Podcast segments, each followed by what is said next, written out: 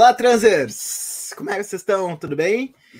Como é que estão esses usuários de, de doses controladas de crack, lutando guerras espirituais né, contra o alavismo? Então vamos nessa. Hoje a gente vai falar de cripto, crypto world, né? Eu coloquei uh, os vários criptos que existem, né? Criptomoedas, blockchain, essas tecnologias e as crenças é, políticas, é, econômicas, tecnológicas e culturais que estão embutidas é, nesse combo aí que vem junto com essas criptomoedas. Uh, há tempos eu queria fazer esse, esse debate aqui no Transe, né, trazer para a gente ver quais são as potências e quais são os pontos fracos, né, dessas, das, enfim, os pontos críticos uh, dessas questões. E então chamei aqui Uh, dois amigos que já participaram do, do, do, nosso canal, né? O Diego Viana e a Lori Regatieri e o Edemilson Paraná, né? Que tem uh, um livro recém-lançado, né? Uh, acerca do tema do dinheiro que aborda, né? Por acaso o Bitcoin, né? Como seu caso exemplar, digamos assim, de, de análise, né? Seu caso, enfim, seu caso principal ali de análise né? E que está ocupando aí vários espaços em que se debate esse assunto. Achei que ia ser legal trazê-lo para estar tá aqui conosco. Então, sejam muito bem-vindos né, ao nosso canal. Lore, Diego de novo, Edmilson pela primeira vez. Uh, espero aí que a gente tenha um bom papo.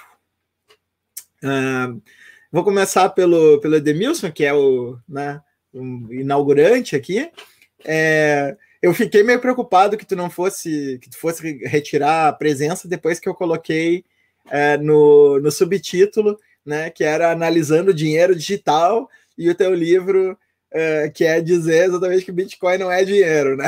Eu pensei, poxa, o cara vai achar, pô, esse cara nem para ler meu livro, né? Se deu trabalho e tal, mas foi uma foi uma provocação mesmo, né? Seja bem-vindo aí, Edmilson. É, acho que vamos ter um bom papo. Muito obrigado, Moisés. É um prazer enorme estar aqui com vocês, contigo, né? Com os transers todos e também com o Diego e Calori. Um prazer enorme estar aqui. E vamos nessa, né? Debater. A, a, gente pode começar por aí, se vocês quiserem, né? Afinal de contas, essa é uma, é uma pergunta contra a qual, ou, ou uma afirmação contra a qual eu estou me debatendo há um tempo, né? Afinal de contas, o Bitcoin é ou não é dinheiro, né? Claro que isso significa pensar o que é dinheiro, né? Então aí isso desdobra toda uma discussão muito mais ampla e muito mais densa para além do Bitcoin. O erro não é o erro, aspas, né? Assim, a questão não é só sua, né, Moisés? Porque na capa do meu livro, né, eu falo a utopia tecnocrática do dinheiro apolítico, né? Então o Bitcoin não deixa de ser uma pretensa forma de dinheiro. Isso já é o suficiente para a gente é, colocar aí é, como mote o dinheiro digital ou não, né? As possibilidades, o que isso lega para a possibilidade de um dinheiro digital, né? O dinheiro, enfim, já é digital, né? Mas isso é outra história é, que a gente pode conversar mais sobre hoje. Enfim, obrigado por me receberem aqui hoje. Um prazer enorme estar com vocês. Beleza. Uh, Lore, sempre fico te convidando para momentos aqui para fazer um complemento, assim, no sentido de introduzir essa dimensão que tu, que tu manja muito da tecnologia, né? E que está muito banhando né, essa, esse ambiente do, do Bitcoin e da, das outras criptomoedas, né? Então acho que vai ser legal a gente fazer um passeio aí pela ideologia californiana, né? E, e, e todas essas, é, digamos assim, isso que o, que o Edemilson chama da, da, utopia tecnocrática, né? Da, da, do Vale do Silício, é, pensando isso aí. É, sim, primeiramente eu até adoro falar essa palavra, boa noite aos transers, né? Assim, acho que é sensacional, né? Porque é, quem, não sei, né? Todos aqui, talvez alguns, é, Moisés professor, é, Edemilson acho que também, né? Diego provavelmente também passa muito tempo nas telas, né? E é isso, a gente está chegando nesse horário transante, né? Então, é boa noite para todos que estão assistindo prazer, assim, enfim, não consigo nem colocar em palavras. O Diego, a gente troca tanta ideia, né? E vê a pessoa cara. E o Edemilson, né? Assim, eu estou esperando chegar o livro. É, e hoje eu queria até talvez tocar em algumas, alguns aspectos né, específicos que são caros para mim, que é a questão é, do blockchain, né? Afinal, o que é isso, né? Assim, uma discussão dessa lógica computacional que eu talvez tenha aí pelo menos uns 10 anos estudando, e que o blockchain, e enfim, né, óbvio, os tokens e talvez esse desentendimento né, entre token e, e, as criptomoedas que se confundem, e todo esse que eu chamo né, de universo de propaganda, que sem a propaganda as criptomoedas não existiriam como elas são hoje, eu acho. Enfim, não sei se o Ademir concorda, mas eu acho que existe, é claro, né? É, nesse movimento de financiarização, a propaganda faz parte, né, de como as narrativas e toda essa consolidação desse modelo em, em programa acaba se realmente se constituindo. E aí as discussões, a cobertura midiática e tudo isso, enfim, nessa dimensão que me interessa também muito. Então, boa noite a todos e um prazer imenso estar aqui de novo com vocês, transers. Massa, Lori. Diego, eu estava comentando aqui, né, com o pessoal antes de começar o, o papo, né, que eu que eu estava pensando que a Lori tinha esse, essa pegada né, do, da, da, tecnologia. O Edemilson era o cara da, da, do livro, né, do Bitcoin, que, que ia nos servir de, de retaguarda, caso, caso a gente falasse alguma impropriedade e tal, né? Ele era o cara que entendia mais do, do assunto específico. E eu também sabia, né, desde muito tempo que o Diego pesquisa essa interface, né, entre moeda e tecnologia, né, a partir de autores que são comuns a, ao nosso campo de, de, interesse, né, como Simon Don e, e outros, né, e trabalhou isso no seu doutorado, né, me lembro que a gente discutia essa questão da, da monetização da, da, das transações, né, virtuais, né, das, das questões todas da economia do compartilhamento, então achei que ia ser muito massa a tua presença aqui, seja bem-vindo.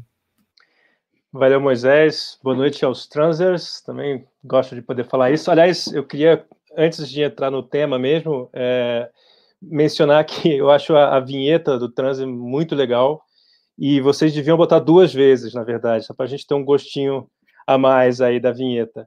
É, mas, enfim, boa noite todo mundo. É muito legal estar aqui com vocês, discutir esse tema. Foi uma oportunidade para mim quando pintou o convite para ir dar uma olhada, uma atualizada assim nas coisas que é, vem acontecendo ultimamente, né, nesse nesse assunto, porque eu já não estou acompanhando mais há um certo tempo. Mas foi bom porque justamente deu para dar esses saltos de como as coisas vão se concretizando ou, ou vão se realizando ou não. Né? Porque teve dois momentos em que eu olhei mais de perto realmente para essa questão de criptomoedas, blockchain, Bitcoin. É, uma foi lá por 2011 ou 12, quando é, acho que foi o primeiro momento em que chegou no, no debate público, se é que se pode chamar assim, estava é, acho que 10 dólares o Bitcoin, uma coisa, é, e já era um estouro, e, e, e eu estava trabalhando no jornal nessa época, no Valor. E aí eu fiz uma série de reportagens sobre isso e conversei com pessoas que eram é, que eram assim torcedoras do Bitcoin. Eram, eh, teve um cara que era o que, que, era o Rick Falkvinge, que é o fundador do Partido Pirata da Suécia, que eh, eu entrevistei ele, eu perguntei, pô, mas você botou todas as suas as suas economias em Bitcoin? Ele falou assim, eu fiz mais do que isso, eu peguei um empréstimo para postar em Bitcoin. Né? Aí hoje, por exemplo, fui botar o nome dele no Google para ver o que, que, tinha acontecido, né? Porque, pô, afinal de contas, ele comprou a 10 dólares e agora está 30, né? Caiu, estava 60, agora está 30, mas enfim, ele tem um lucro, eu diria, considerável. Está lá defendendo, coisas assim, né? É, e aí o segundo momento foi realmente no doutorado, porque é, o tema era moeda por meio de uma filosofia da técnica, né? É, e foi onde deu para perceber que, que a, o, na moeda, técnica e política não, não são é, duas dimensões, elas são absolutamente indissociáveis. Né? Assim, a técnica é um vetor político absolutamente crucial. Isso é uma coisa que o pessoal do, do institucionalismo monetário francês, né, Jean-Michel Servet e André Orléans e tal, é, batem muito nessa tecla e, e deu para perceber isso bem com a ideia das criptomoedas que, que reproduzem muito das questões do dinheiro mesmo, né? E não que eu estou dizendo que, que é dinheiro, eu acho que isso vai render uma discussão interessante aqui para frente. Eu acho que não é, mas enfim. por motivos talvez diferentes do Denilson. É, mas aí, enfim, só para terminar, que eu estou me alongando um pouco, é, é, então eu pude me atualizar vendo nesses últimos dias as coisas que estão acontecendo e assim muita coisa que, que já se via na época em que os é, em que o discurso era, era quase soterológico assim sobre o Bitcoin, dinheiro do futuro e tal. Outra coisa que eu olhava e falava assim, hum, na verdade isso aí vai virar uma tecnologia entre outras, vai ser uma maneira de vetorializar uma série de processos que já estão acontecendo na economia, na, na finança principalmente. E, e dá para ver que é bem por aí que está indo mesmo, assim. Então, então eu fiquei feliz de ver que minha pesquisa não foi à toa, basicamente. Sim, bah, muito boa essa, essa retomada histórica aí para gente, a gente começar. Mas eu, eu, eu então proponho a gente fazer uma primeira rodada. Em geral, o pessoal que vem para cá é um pessoal que, que já está, digamos assim, no segundo grau da discussão, né? Normalmente o pessoal não vem no transe para aprender conceitos básicos, mas já, já tem um pouco do arsenal básico e, e quer justamente pôr ele em, em, debate, né? A gente faz esse, esse trabalho de um retrabalho, né, em cima de conceitos básicos que o pessoal já, já tem, né? Uh, que enfim são espaços diferentes e tal, não é, não é de forma nenhuma querer hierarquizar. Mas supondo, né, que alguém desavisado, né, apareça por aí e queira saber o que, que é Bitcoin, né? É, o que, que é uma criptomoeda, eu te pediria gentileza, Edmilson, de explicar para nós o que, que é Bitcoin criptomoeda para a gente começar, assim, né? Porque me parece que mesmo pessoas inteligentes às vezes têm uma certa dificuldade de entender né, de que se trata.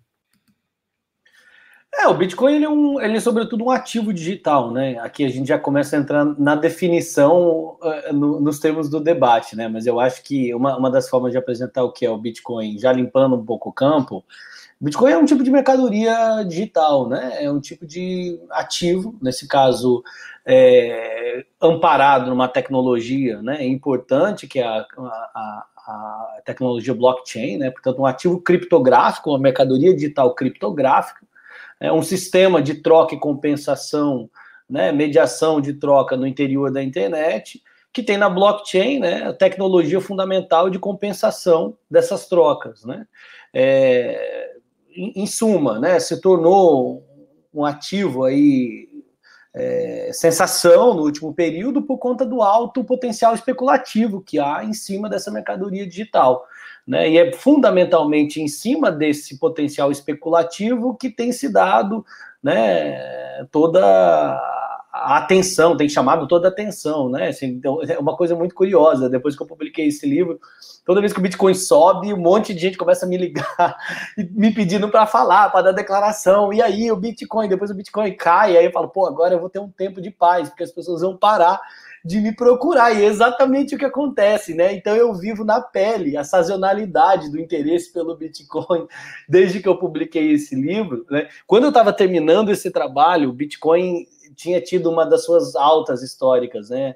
Estava é, entrando, alguns começando alguns derivativos de Bitcoin na Bolsa de Chicago, chegou a 17, 18 mil dólares. Foi no Jornal Nacional, aí estava lá o Stiglitz, o Krugman falando que era uma, que era uma bolha né? E aí eu falei, puxa, eu tô ferrado, né? Eu tô terminando esse trabalho, esse negócio explodiu agora, né? Eu comecei a escrever isso antes de explodir. E desde então, mas desde, desde então nada mudou, né? Assim, essas, essas altas e baixas, elas vão se superando, né? A, a volatilidade vai se tornando cada vez mais profunda e, o, e, e, e os fundamentos ali são fundamentalmente é, são basicamente os mesmos, né? Mas voltando à definição, tanto uma, uma, porque se chama de criptomoeda, né? A criptomoeda tem a ver com a criptografia, são transações criptografadas dentro desse espaço de troca, amparado nessa blockchain, que é um livro, como se fosse um livro público, aberto e editável, né, é, participativo e colaborativo no sentido de que todos os nós que fazem parte da rede contribuem com o poder computacional para que essas transações sejam, sejam compensadas e o incentivo que esses nós, né, que esses participantes da rede recebem para que se engajem o seu poder de máquina, né, seu poder de processamento é nessa na, na, operacionalização dessas transações é um incentivo pecuniário, né, um retorno em Bitcoin. Isso é o que caracteriza o processo de mineração né, das, das, do, do, das moedas de Bitcoin. Ou seja, você oferece o seu poder computacional para compensar essas transações, Junto disso, né, você põe sua máquina para é, é, resolver uma série de problemas criptográficos, né, de barreiras que são colocadas justamente para exigir mais poder computacional, e está aí um dos problemas, inclusive, né, é, da coisa toda, né, esse mecanismo de proof of work, né, como se chama, né, é, e aí você, enfim, oferece poder computacional, recebe esse, essa unidade ou parte né, dessas unidades de Bitcoin, é, é, aqueles nós que são os mais rápidos e os mais eficientes em realizarem essa tarefa, ou seja, compensar o conjunto de transações né, no determinado bloco, eles então são recompensados, e essa é o que gera, né, é que movimenta toda a dinâmica de competição, né, ou, ou a lógica competitiva que tem por trás é, do, do, preceito, né, do pressuposto do funcionamento da mineração dentro do, do Bitcoin. Portanto, a blockchain, criptografia, espaço transacional, uma comunidade de participantes que se engajam nessa troca,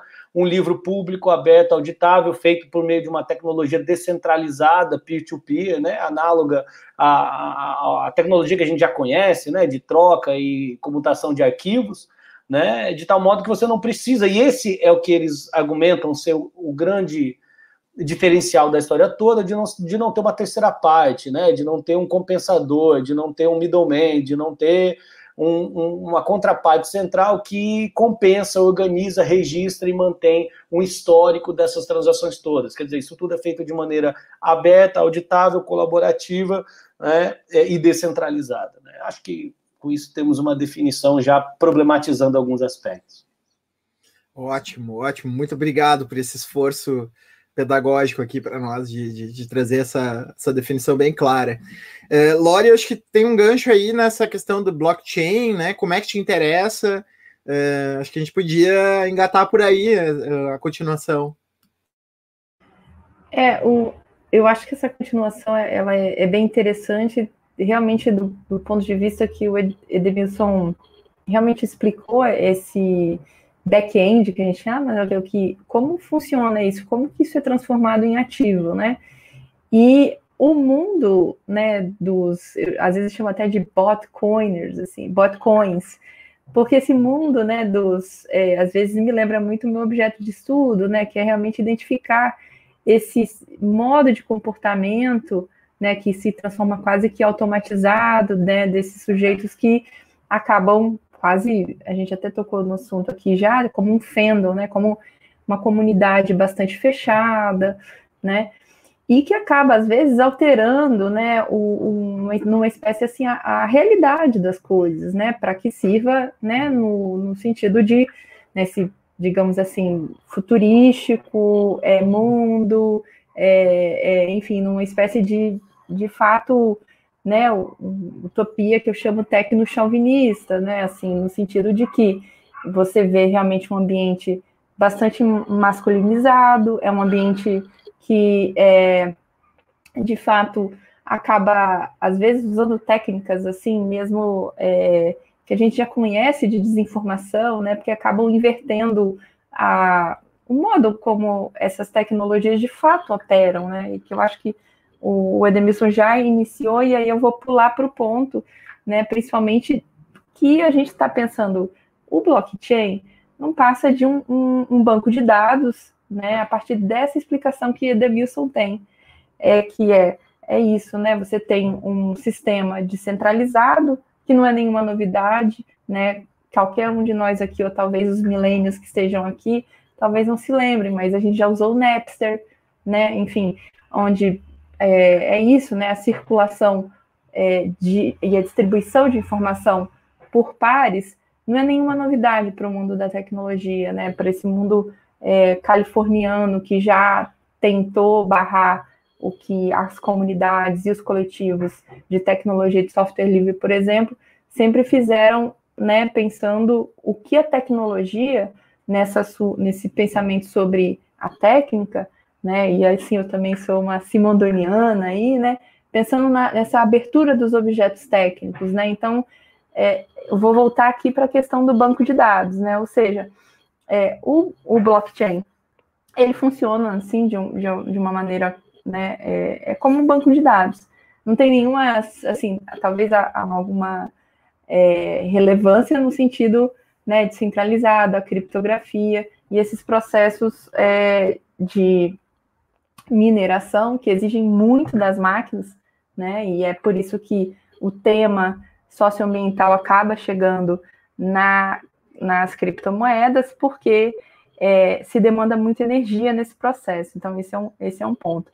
Mas, aterrando, a relação entre você ter um, uma cadeia de blocos que funcionam, né, numa, é isso, com um banco de dados, e esse nome, um token, né, eu acho que se popularizou, acho que talvez mais recentemente, até com, a, com o Pix, ou seja, você tem um registro né, de números, né, onde se possibilita a troca de informação de maneira segura.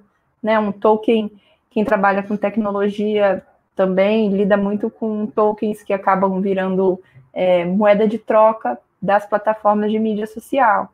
Né? Então, assim, o token, né, ele também não é nenhuma novidade. É, às vezes eu acho que talvez exista até nesse modo de se propagandear é, esses sonhos, né? Um pouco, não vou nem falar californianos, porque Califórnia acontece tanta coisa, mas eu vou falar de fato desses tecnochauvinistas, na grande maioria aí homens, né, que acabam sonhando esses mundos um pouco é, é isso. Se você fizer um teste de realidade, muita coisa acaba não aterrando, né?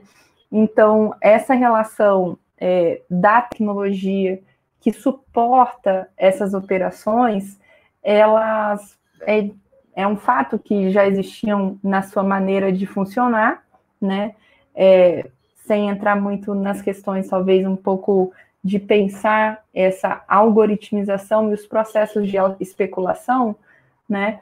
Eu acho que esse debate contemporâneo sobre moeda, ele é bastante importante do ponto de vista de como isso se transforma em ativo, né? Assim, eu tenho estudado, né, o modo como as plataformas transformam é, o conhecimento compartilhado, é, a própria subjetividade em ativos, né? É uma espécie de tecnologia que eu chamo até às vezes de uma tecnologia, é, enfim, tecnologia de desconto, né? Ou seja, é, a participação né, das pessoas no próprio ambiente né, funciona para é, arregimentar modos de especular, né, com o que, seja lá que seja compartilhado.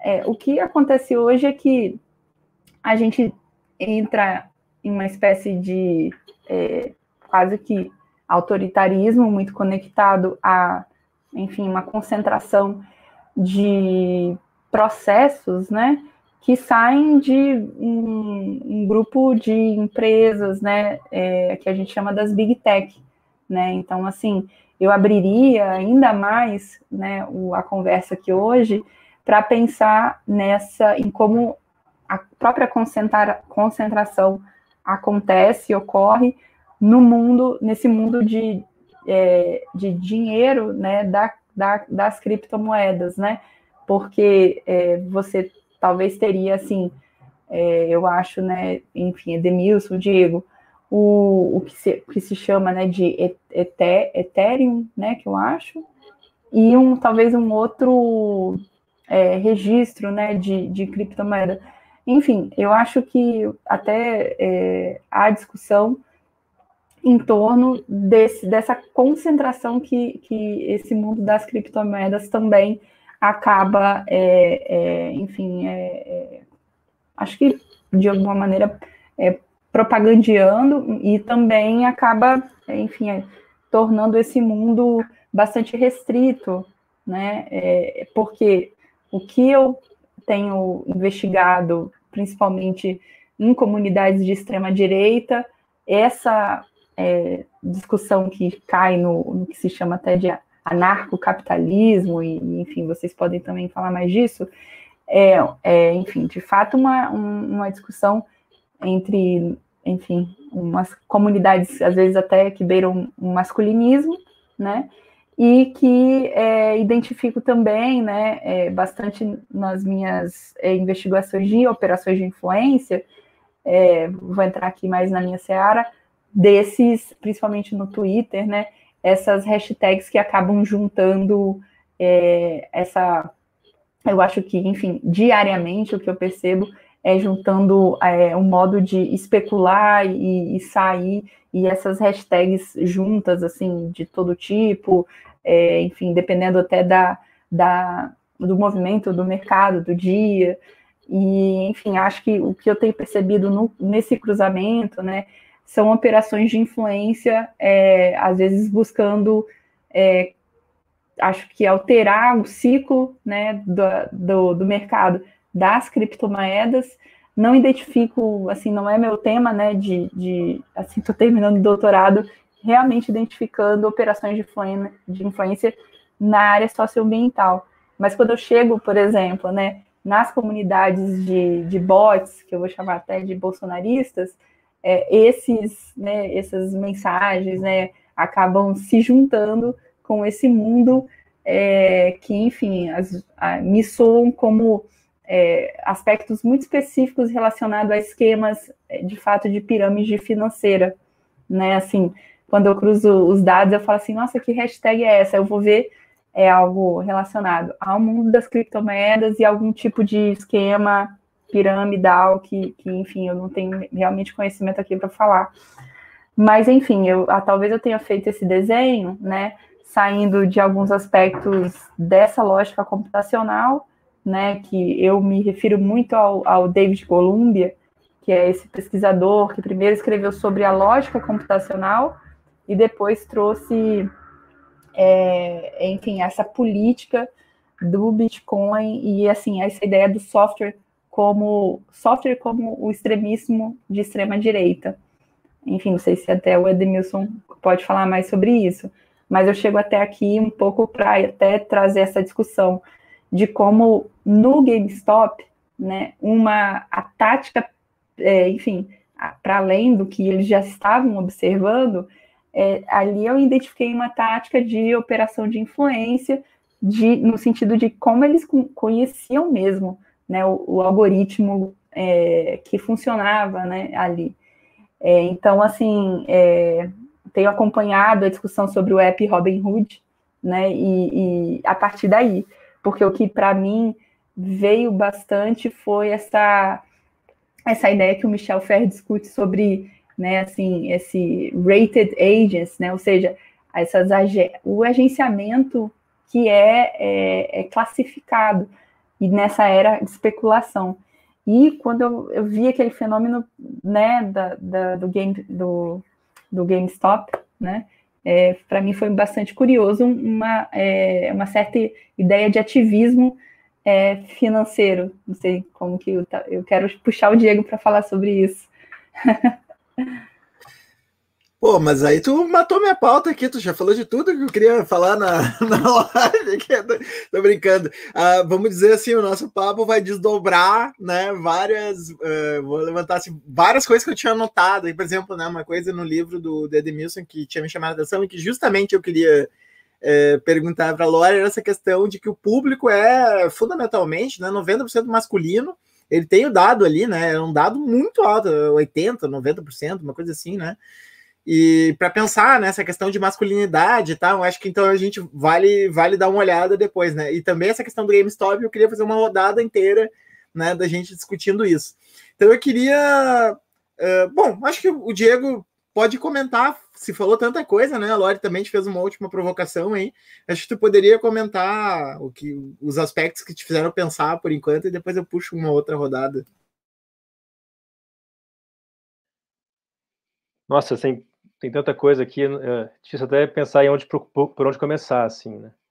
É, mas é realmente assim, é, é interessante como é, se, se, eu fosse pensar assim na trajetória que eu pude acompanhar é, nesse período, né, e te, combinando com essa coisa de me atualizar agora um pouco assim, é, tem uma tem uma espécie de trajetória de incorporação do que é, daquilo que foi um dia um, um projeto assim utópico, né, e, e assim porque assim nos anos ao longo dos anos 80 e 90 você tinha uma série de discussões é, naqueles boards, né, aqueles é, fóruns de discussão online é, de pessoas assim muito para frentex, né, que que já, já incluía a questão de, de como, como criar uma, uma economia centrada nessa, nessa, nesse saber digital, né? não, é simplesmente,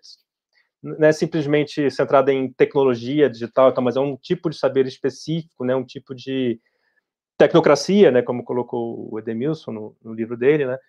É, e que vai culminar depois no, no, no, no aquele famoso texto do, do Satoshi Nakamoto, é, onde, na verdade, se você for pensar bem, esse texto em si, ele não fala especificamente de, de moeda, de dinheiro do futuro, nem nada, ele fala de sistemas de pagamentos. Né? Mas ele está respondendo a uma questão que é, que é presente já fazia mais de 20 anos naquele meio, é, de, de monetizar é, e, portanto, subverter é, é, é, as formas, enfim, financeiras hegemônicas, digamos assim, que já vinham sendo digitalizadas desde os anos 80, evidentemente. É, que, e que faz parte de um projeto, eu lembro de um, Agora não vou lembrar o nome do pesquisador, tem um pesquisador francês com quem eu convivi lá por 2015, 16, uma coisa assim, que ele tratava justamente disso que ele chamava de a filosofia política da, cripto, da criptomoeda. Né? É, e a criptomoeda era colocada é, abertamente como é, a grande ferramenta de, de aquisição de poder. Né? É, agora, do que houve nos últimos 10 anos nesse sentido foi a constituição, de fato, de uma forma é, de, de, uma forma de, de, uma potência, de uma capacidade é, de operação financeira ali, por, que se institucionalizou aos poucos e, e, e que, inclusive, as discussões eram queremos ou não queremos que, que o público amplo e, portanto, os governos se, se tomem né, posse disso que a gente está fazendo e tal. Alguns eram contra, alguns eram a favor e tal. Mas o fato é que essas tecnologias foram, foram se diversificando a tal ponto que hoje, hoje mesmo eu falei com uma, com uma pesquisadora da FAPESP, que, que estuda é, bioenergia e tal, falando que a solução para conseguir fazer a traçabilidade de, de milho para ver se é de área desmatada ou não, e de soja e de cana e, e do boi e tal, é blockchain. Né? É, e alguém até perguntou aí, eu não sei explicar exatamente, tá? Mas eu sei que tecnologias que surgiram no blockchain são usadas no sistema de pagamentos é, é, europeu, pelo menos, e agora no Pix também tem alguma coisa ali. Eu não sei exatamente como é que é o mecanismo, mas, mas já influenciou, né? E a Lorena falou da, do Ethereum, né, que é que hoje talvez esteja até muito mais em expansão do que o, do que o Bitcoin, né, que, porque é um é, é uma criação de um sujeito chamado Vitalik Buterin, né, um é, bielorrusso, eu acho, não sei, ele é do leste europeu, é, que que, é, que fornece a maior parte dessas desses, outros sistemas derivados né, do blockchain que vão servir para aí vai ver a coisa de, de tokens não fungíveis, tokens fungíveis também, a coisa dos smart contracts, né, que, que basicamente é uma axiomatização da, da função de, de operar entre um, um, compromisso, né, que, que é uma questão também monetária muito importante. É, é, a coisa do, da finança descentralizada, né, que a Lori tocou aí também, é, que pode operar por meio de é, de, das próprias criptomoedas. Mas aí você vê, quer dizer, a, a, a noção da descentralização é, ela é uma palavra com dois sentidos, né? É, primeiro, porque o sistema, à medida que ele vai que ele vai se desenvolvendo, ele é um sistema, como diria o, o Prigogine décadas atrás, é uma estrutura dissipativa. Ela vai formando seus próprios clusters, né? Então, é, o, o, Proof of Stake também foi mencionado aí. É, ele funciona assim, quer dizer, ele, é, ele é mais, é, ele, ele, ele funciona a partir da existência de clusters, é, onde, onde o token é mais presente do que em outros lugares, né? Além disso, quer dizer, você vai tendo uma seleção, aqui usa-se mais isso, usa-se mais aquilo, é, então, assim, o, o, o que que o que que o que que sai dessa história, assim, né? Quer dizer, no fim das contas, é um tem um tem aí pelo menos um elemento que é, é a capacidade de promover uma nova etapa é, no processo da financiarização, evidentemente, né? É, e, no, e no processo de, de é, taguear, né? queria procurar alguma coisa que não fosse um anglicismo, mas assim, de, de etiquetar as coisas é, de modo a entrarem né, nesse circuito transacionável. É, é, esqueci até o que eu ia falar agora, mas assim, então tem uma tem uma que assim que, que vincula com o surgimento da internet das coisas, né, que e que vá voltando para aquilo que eu falei do começo dos anos 70, dos anos 80 e tal, é, isso tudo emerge também da, da percepção que já vem de Ashby nos anos 50, que era um cibernético, de que essas tecnologias de informação são tecnologias que, de fazer coisas. Né? É, é, elas permitem você programar algo para acontecer né? ali adiante, né? produzir algo é, além do imediato, digamos assim, que, que vai conseguindo se, se introduzir nos modos de, de atuação, nos modos, nos modos de desejar, que eu acho que é isso que a Lori trouxe aí acima, né? É, na, no, naquilo que nas crenças, né, que é uma questão importantíssima para o pro problema do dinheiro, já dizia Gabriel Tarde lá atrás, né? É, e, e, mas não como uma coisa externa, né? E sim como uma coisa que vai sendo vai permeando e vai e vai percolando pela, pela, pelas formas econômicas que já existiam. Uma nova é uma reaxiomatização é, do processo de financiarização nesse sentido. Isso é o que eu pude perceber, assim, e que eu acho que está muito presente nas duas falas que vieram antes. É, eu, eu queria eu queria uma rodada assim, ouvir vocês, porque é uma coisa que vocês três uh, pesquisam, né? Que é essa essa tensão, essa, essa transição, esse, esse, esse percurso entre, uh, digamos assim, uma certa vertente das teorias contraculturais que, que sai lá do, né, dos hippies dos anos 60, 70, vai para o Vale do Silício, vira uma cultura uh, cyber e tal, mistura um pouco com o mercado financeiro, com ideias de empreendedorismo, né? Cria um certo ethos uh, de um novo espírito do capitalismo e tal, né? Independentemente da fonte, eu estou usando referências esparsas, assim, né? Não estou sendo tão rigoroso, mas para a gente pensar, né? E que vai desembocar ali na década de, de, de 90, 2000, né? E 2010 até talvez, ou menos do que o Diego estava falando ali na primeira fala dele, né? Do cara do Partido Pirata que bota toda a sua grana e mais grana ainda emprestada e tal no, no, no, no Bitcoin, né? Ao mesmo tempo, todas aquelas tentativas que havia de se empurrar o Napster e todas essas formas de compartilhamento gratuitas para o mundo, né? Para o mundo fora do virtual, né? Digamos assim, como se fosse uma internet das coisas é, desse, dessa lógica do compartilhamento, né? Então, até surgiram teorias como do Rifkin, assim, né? Do custo marginal zero, do o, o inglês aquele, esqueci do, do, nome do cara, é Paul, Paul Mason, acho que é, né? Do, do pós-capitalismo.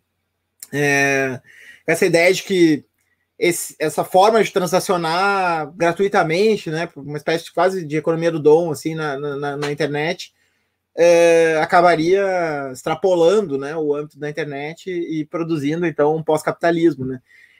E, e, parece que foi meio que o contrário, né? Quando a gente pensa em plataformas e Bitcoin. Né? Absolutamente. Então, é, então eu queria, eu queria, na verdade, eu queria escutar vocês três sobre isso, assim, né? O que, que vocês gostariam de falar sobre essas questões? Uau, vou seguir a ordem, então, não sei se é o caso, Moisés. É... Uh, que é o seguinte. Acho que tem muitas coisas né, que apareceram na, nas, na, nas falas da Lore, do Diego e do que você acabou de trazer que precisariam ser pontuadas. Assim, eu acho que é, vou puxar a sardinha aqui para o meu lado, né? Mas assim, eu acho que esse é um objeto absolutamente fascinante, porque o Bitcoin, as criptomoedas, né? Mas vamos falar propriamente do Bitcoin, mas é claro que quando a gente está falando aqui, acho que foi muito feliz a chamada, né? Assim, do, desse episódio do trans, assim, que é um crypto world mesmo, né? Não é só uh, o, Bit, o Bitcoin que está em jogo, né? Mas, enfim, é, para efeitos de simplificação, vamos tratar o Bitcoin, mas claro, tem um complexo aí, é, blockchain, enfim.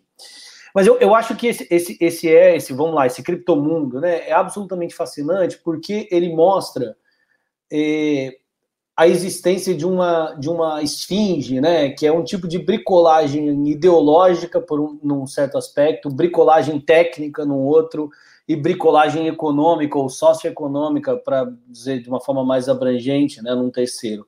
Entender isso, eu acho que é uma forma muito interessante de encontrar algumas pistas para entender o que está acontecendo com uma série de transformações em outros campos. Razão pela qual eu acho que essa esse é um objeto muito privilegiado para olhar o que está acontecendo contemporaneamente, né?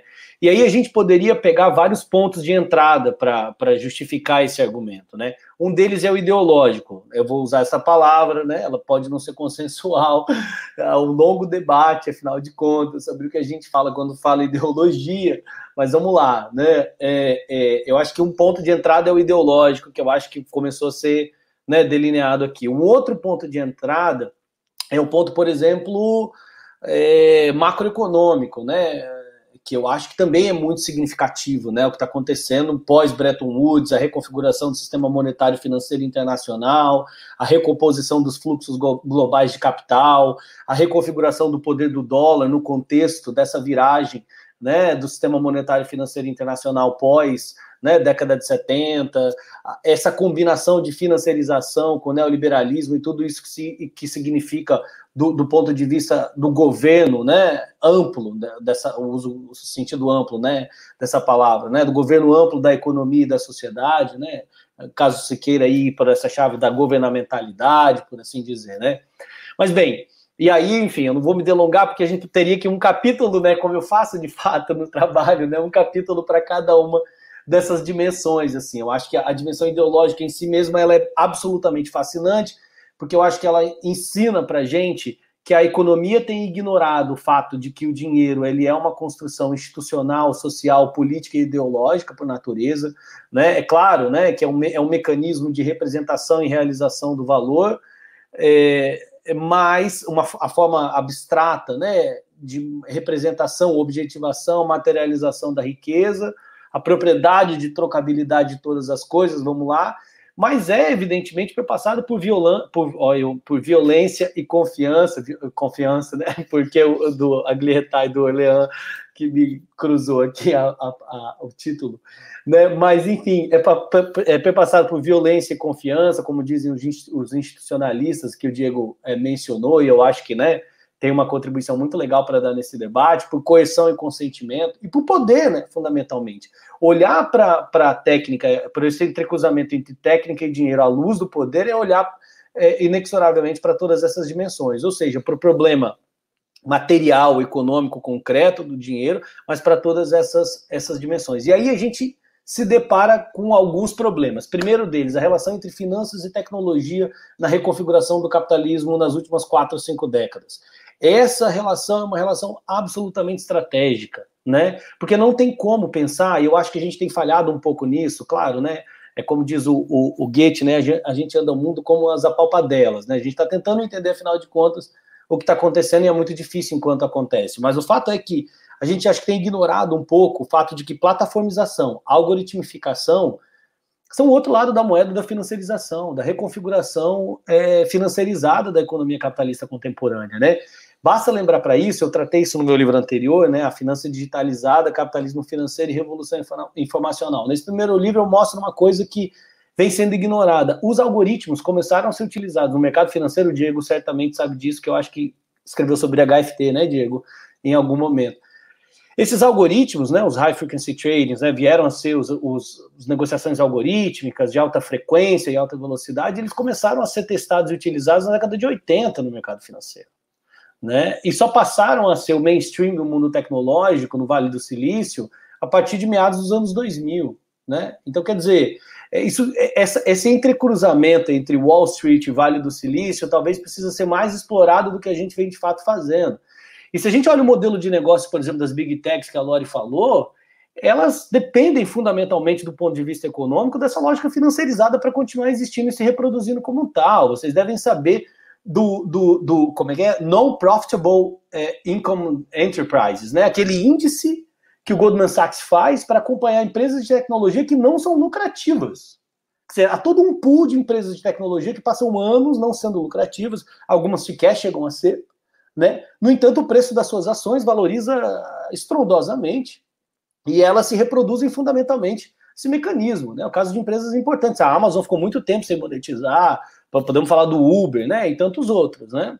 É, ora, não, não, não haveria simplesmente condição de possibilidade para essas empresas serem o que são sem essa dinâmica de funcionamento da economia capitalista contemporaneamente. De outro modo, sem esse desenvolvimento tecnológico nesses termos, ou seja, a informatização, a digitalização, a aceleração dos fluxos, né, o encurtamento do espaço-tempo, etc., evidente que essa reorganização geral da economia não teria base né, técnico-operacional, sociotécnica para se dar.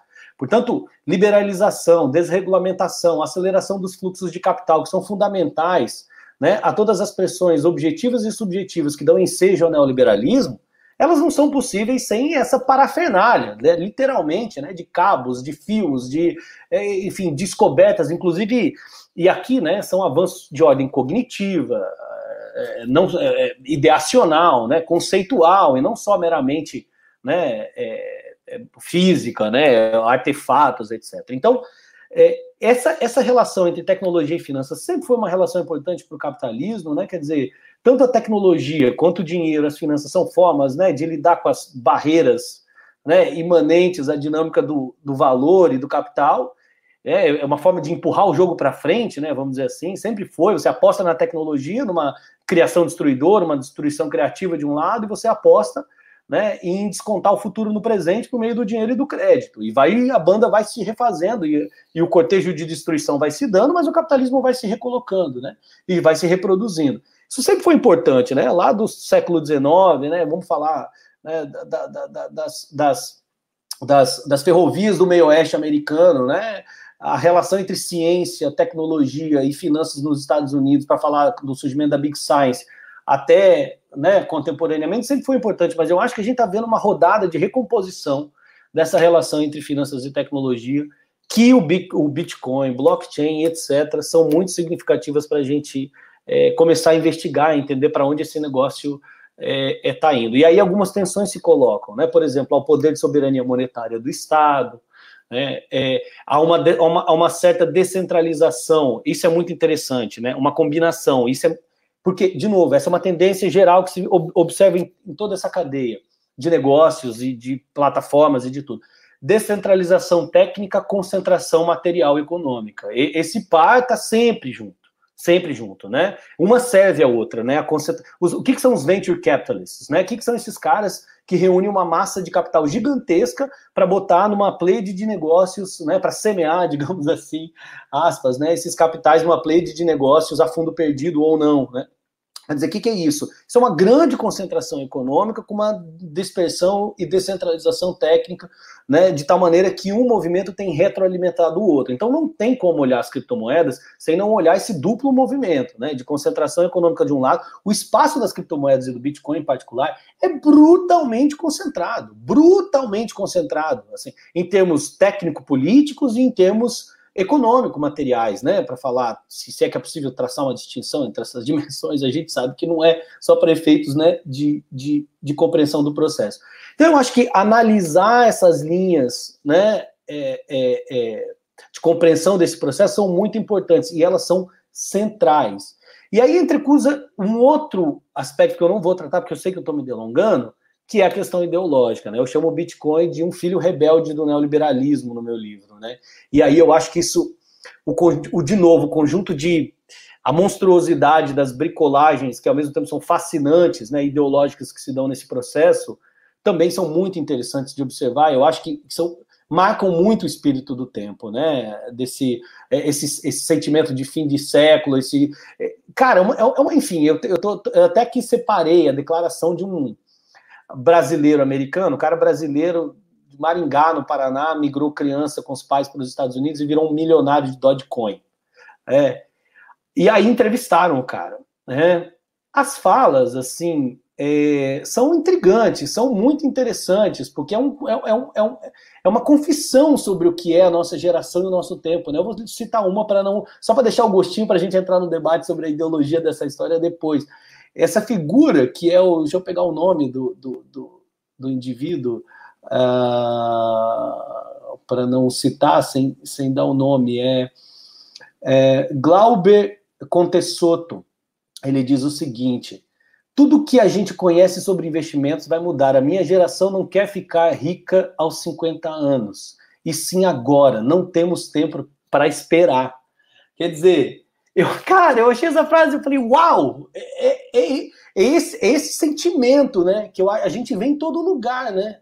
Esse misto de angústia com pressa, né? Esse, e que é um, um, um, sentimento que parece perpassar, se aprofundar num contexto de crise, e é isso que um pouco, um pouco eu estou falando, né? Essa imagem, né? Dessa radicalidade tecnocrática, né? Cercadora do mundo, né? Paranoica, né? É, é, que é, olha, a, o, a propriedade privada, é, a liberdade negativa e a configuração, né? O mais radical possível. Quer dizer, já que o mainstream não foi capaz de realizar isso, vamos dobrar a aposta e vamos jogar isso contra o mainstream se necessário for, né? É, eu acho que está muito presente no Bitcoin, está muito presente nessa geração e está muito presente no modo de subjetivação que a gente está vendo perpassar assim, por todos os lados, né, em todas as partes. Mas eu disse que não ia entrar demais nesse assunto é, e eu vou abrir, vou rodar aí para a gente continuar, para não, não monopolizar e a gente pode voltar depois né, na questão propriamente mais técnica, ideológica e menos dessa tentativa né, de análise é, macro-social ou macroeconômica do que o Bitcoin revela sobre o capitalismo contemporâneo e sobre a sociedade contemporânea, né? Que é o que me fascinou para começo de conversa nessa história, né? Eu falei, poxa, tem um fio aqui para puxar esse novelo que é muito interessante, né, cara? Pô, daria, pra ser bem sincero, Moisés, você lê o livro aí, daria para escrever um livro de cada capítulo desses, assim, na verdade, né? Se a gente ficar só explorando a relação entre Bitcoin e ideologia, daria, porra, um livro inteiro, né? A Lori citou tão bem aí o Golumbia, que é uma referência que eu cito extensamente aqui, inclusive. É, em suma, é isso, gente. É, depois a gente segue aí o baile. Beleza, Lori? Ai, eu, eu, o Edenilson falou né, sobre o, o, algoritmo, eu vou pegar esse gancho com uma série recente que nós assistimos aqui em casa, que foi Black Monday. E a cena que o rapazinho, né, não sei se vocês chegaram a ver, ele chega super animado com, olha, tenho aqui um, um, um algoritmo que vai revolucionar a negociação. É, é isso, o, o, Black Monday é essa série, né, do Showtime, que mostra esse, esse crash em 87, né, de, de na bolsa, né, e, e eu falei, aí eu, obviamente, fiquei super curiosa, né, para entender o, o, o, Falei, nossa, o algoritmo, será que tem alguma informação sobre esse algoritmo? Mas, na verdade, assim, né, o, o total interesse, acho que o Moisés caiu, é isso? Enfim, na verdade, o total interesse, né, do, do, do cara, né, do que, é, que recebe esse rapaz que chega com essa super ideia do algoritmo, nem era no algoritmo, era, na verdade, que o cara era casado com com uma, uma mulher que era, enfim, que era filha do dono de uma grande fábrica ali. Isso só para dizer que, é, enfim, às vezes é, isso acontece com muito, muita frequência né, em relação à, à realidade desse, desses mundos é, tecnocráticos, assim, sabe? É, tem algumas nuances, por isso que, assim, eu sou, é isso, né, uma estudiosa da propaganda, né, do, do, enfim, dos algoritmos. E, e eu venho acompanhando, talvez também desde da, dessa história é, da cibernética e dos agentes inteligentes, esses movimentos que, que o Edemilson foi identificando, e eu particularmente vou identificando na história da indústria de tecnologia, né, tanto o movimento que parte é, dessa história um pouco particular a militar, a, a, como enfim a internet vem desse mundo militar, né, também, né, E é claro, né, com toda essa, é, enfim, essa história sobre as garagens e como a, enfim, o desenvolvimento, né, do que a gente vai conhecendo é, por ler ou porque hoje, né, a gente identifica, né, nesse novelo e nesse fio do, dos objetos que a gente utiliza, né, uma história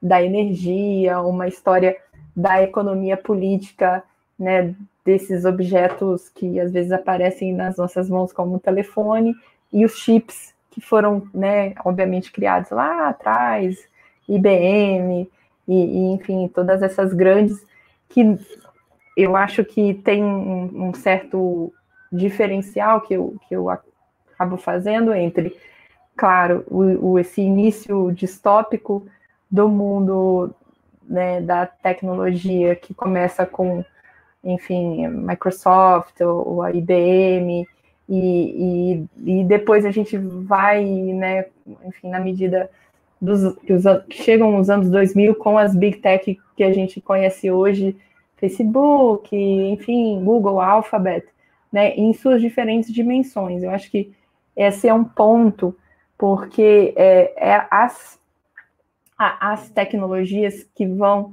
operar esse funcionamento é, desses modelos de predição, ela é, é assim, é, é, bastante peculiar dentro dessa história, né? Você vai ter desde essa constante, é, eu acho que é uma disputa, né? pelo aquilo que vai, assim, de uma certa aposta, né? Uma aposta em modelos e, enfim, compra de patentes e negociações de como também a história da tecnologia é baseada nisso, né? Compra dessas subsidiárias, né? E aí acaba que eu acho que isso cruza essa história que, que o Edemilson está contando aqui. É, e, e, assim, o que me faz muito pensar no, no, nesse resgate que a gente consegue fazer e é bastante evidente, né, de um, um mundo masculino, né, mas também com o apagamento de uma história de mulheres que fizeram parte do, do que a gente sabe sobre como né, todos esses é, instrumentos que a gente utiliza surgiram, né? No entanto, eu não li o livro de Edemilson, mas também não, não me surpreende que esse, esse número alto, né, 90%, é, de homens que participam né, desse mundo de especulação. Né? Então, assim, é, ao longo da minha pesquisa sobre a ascensão e design de agentes inteligentes, é, eu não, não, não foi para mim é, um, algo a se aprofundar, né? eu realmente fico fascinada né, sobre essa relação entre como né, as plataformas de redes sociais é, parecem ser bastante inspiradas né, nesse modo de é, aposta é, e assim é, isso né, de, de, constante excitação né, desse de como o, mercado financeiro opera. Né? E aí eu acabei, né, enfim, quando, quando historicamente fui identificando é, no surgimento de modelos algorítmicos bastante particulares, desde o surgimento do Facebook e do Google, né, identificando não só no, no PageRank, mas nessas, é, eu acho que para mim mais fascinante recente é o, enfim, esse modelo do, do Google de é, aprendizado de máquina, por exemplo, que é descentralizado, como Edemilson falou, de fato, é, instigando a comunidade de tecnologia a utilizar o seu, é, o seu produto gratuitamente, ou seja, e construí-lo. Né? Essa é a ideia é, é, dessa descentralização, né? que todos participem, sabe? É, é, eu acho que isso para mim é muito fascinante, né? Sobre é essa relação entre é, o mercado financeiro, onde todos sejam convidados a entrar, e o, o, o, modo como a tecnologia sempre se valeu de, da colaboração, sabe? Esse, essa natureza onde é, as partes né, são maiores que o todo, né? As empresas de, de tecnologia ao longo da história é, sempre conseguiram se aproveitar muito bem disso, né? Agora, eu faço esses pulos e vou e volto, porque é, o universo é, que vai para Marte com Elon Musk e o Bezos, sabe? Esse universo, para mim, ele é bastante assustador, né? É, é, enfim, eu sou uma, uma, mulher de paciência, e aí, enfim, acaba me, me é, soando um, um, tanto peculiar como esse, esse mundo funciona. É, e, enfim, Moisés, Demilson, e todos, enfim, que talvez tenham alguma discussão sobre. Eu vi alguém aqui, no, até no chat, citando o, o Land, e eu acho que eu imagino que seja o Nick Land. Enfim, esse universo aceleracionista, sabe? Então, assim, é, eu acho, eu, eu fico assim, um tanto assustada, porque ele é, para mim, esse universo que tende ao enclausuramento, sabe? É, e eu acho que, enfim, a minha, é, o meu espírito do tempo simondoniano tem pavor a isso, sabe? É uma espécie meio pavorosa essa ideia desse, dessa tendência a se enclausurar.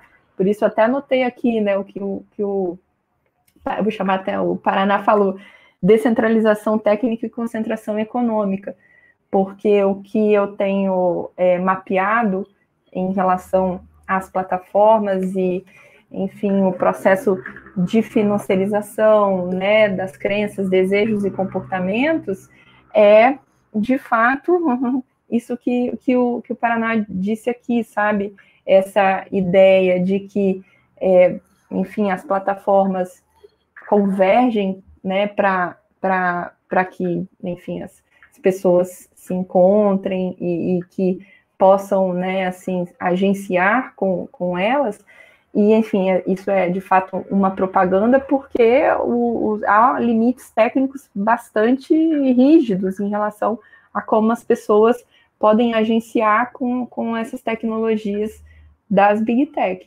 Então, e, e, e eu digo isso porque essa inspiração a, e a tendência ao enclausuramento eu identifico sim numa história, é, enfim, uma história, uma certa história masculinista sabe? Desses, é, do, enfim, de como esses agentes inteligentes, é, que, enfim, eu chamo de agente, é, basicamente, é, sistemas e rotinas computacionais que, situadas, conseguem desenvolver tarefas e se comunicar, né? São tecnologias que se comunicam. Então, no caso das criptomoedas, em particular, me causa, né, enfim, bastante preocupação, né? Enfim, ao, ao passo que acho que talvez recentemente eu até fiz um, um, uma, um fio sobre isso, porque eu tenho, tenho uma memória bastante, é, talvez, afetiva em relação à economia solidária. E o meu pensamento sobre isso foi em questão, na, enfim, isso, masculina, masculina e branca, exatamente. É, alguém comentou aqui sobre essa história, né, onde a gente acaba é, encontrando um cenário de enclausuramento, né? É, enfim, eu, eu queria falar um pouco sobre isso para aterrar algumas questões sobre o tempo, né? E sobre o que, enfim, é, é o impacto disso, como isso especula sobre o futuro e como isso impacta, né, a, a nossa sociedade, particularmente populações é, é, vulnerabilizadas, enfim, eu acho que outros autores que eu tenho lido, como o Brett Nielsen e, e o Sandro Misadra, por exemplo, nas operações do capital, para mim, me, são bastante inter, interessante nessa relação entre dados e, e, lixo, por exemplo, né? Então, enfim, eu acho que é, hoje, né, enfim, se a gente for continuar na conversa aqui sobre energia, a gente vai chegar a um caminho de pensamento bastante interessante sobre né, o que, que é um.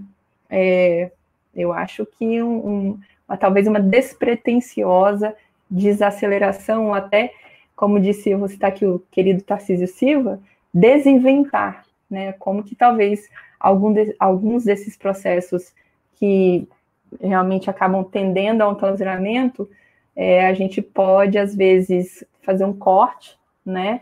E aí é aqui a gente chega nesses cortes que, para mim, vêm das comunidades é, não brancas, é, enfim, feministas que estão intervindo em tecnologias, e eu não citei né, a economia solidária à toa, porque o que eu quero falar é sobre essa dimensão da propaganda, né? Ou seja, é, o, acho que é aquela moeda solidária de Maricá, eu, eu fiz algumas leituras, né?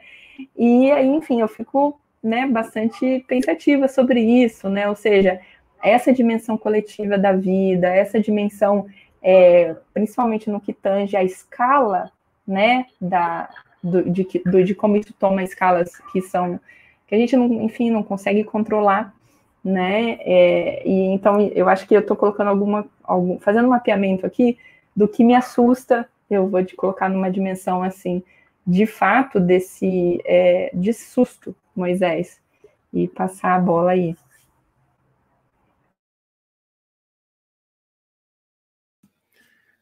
Vai, Diego. É, eu queria aproveitar um pouco quando você falou da, da questão da economia da dádiva, é, porque eu acho que muito do problema, como você colocou, passa por essa questão, realmente, do que, do, dessa, dessa, você, desse mergulho na, no problema da dádiva que está envolvido nas questões do digital e, portanto, da moeda no digital e, portanto, da criptomoeda tal. Só uma coisinha antes, que quando o Edemilson falou da, da juventude é, é, ansiosa e, e, e, imediatista tal, é, é, ontem à noite, antes de dormir, eu estava vendo TV zapeando, parei num filme de um sujeito que que está se sentindo fracassado, se que ele descobre uma pílula qualquer. É, eu peguei o filme do, da metade já, tá? Ele descobre uma pílula qualquer e aí ele vira um, um gênio, ele pensa, tudo que ele já viu na vida, ele sabe ali na hora, sabe aplicado, sei que lá. E aí a primeira coisa que ele faz, ele, ele era um escritor fracassado, na verdade, e ele escreve um livro em quatro dias. E eu, pô, vou assistir isso aqui, que interessante, né? Talvez tenha uma dica legal aí para os escritores fracassados, né? Então vamos ver se dá para aprender alguma coisa. Mas aí, dez segundos depois, ele já esqueceu que ele, a coisa do livro, e é, não importa mais para ele, o que, que ele vai fazer? Ele vai para o mercado financeiro.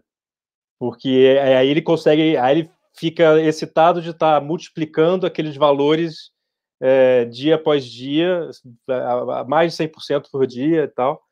É, e toda, toda aquela energia, todo aquele, todo aquele desejo dele vai para a finança. Né?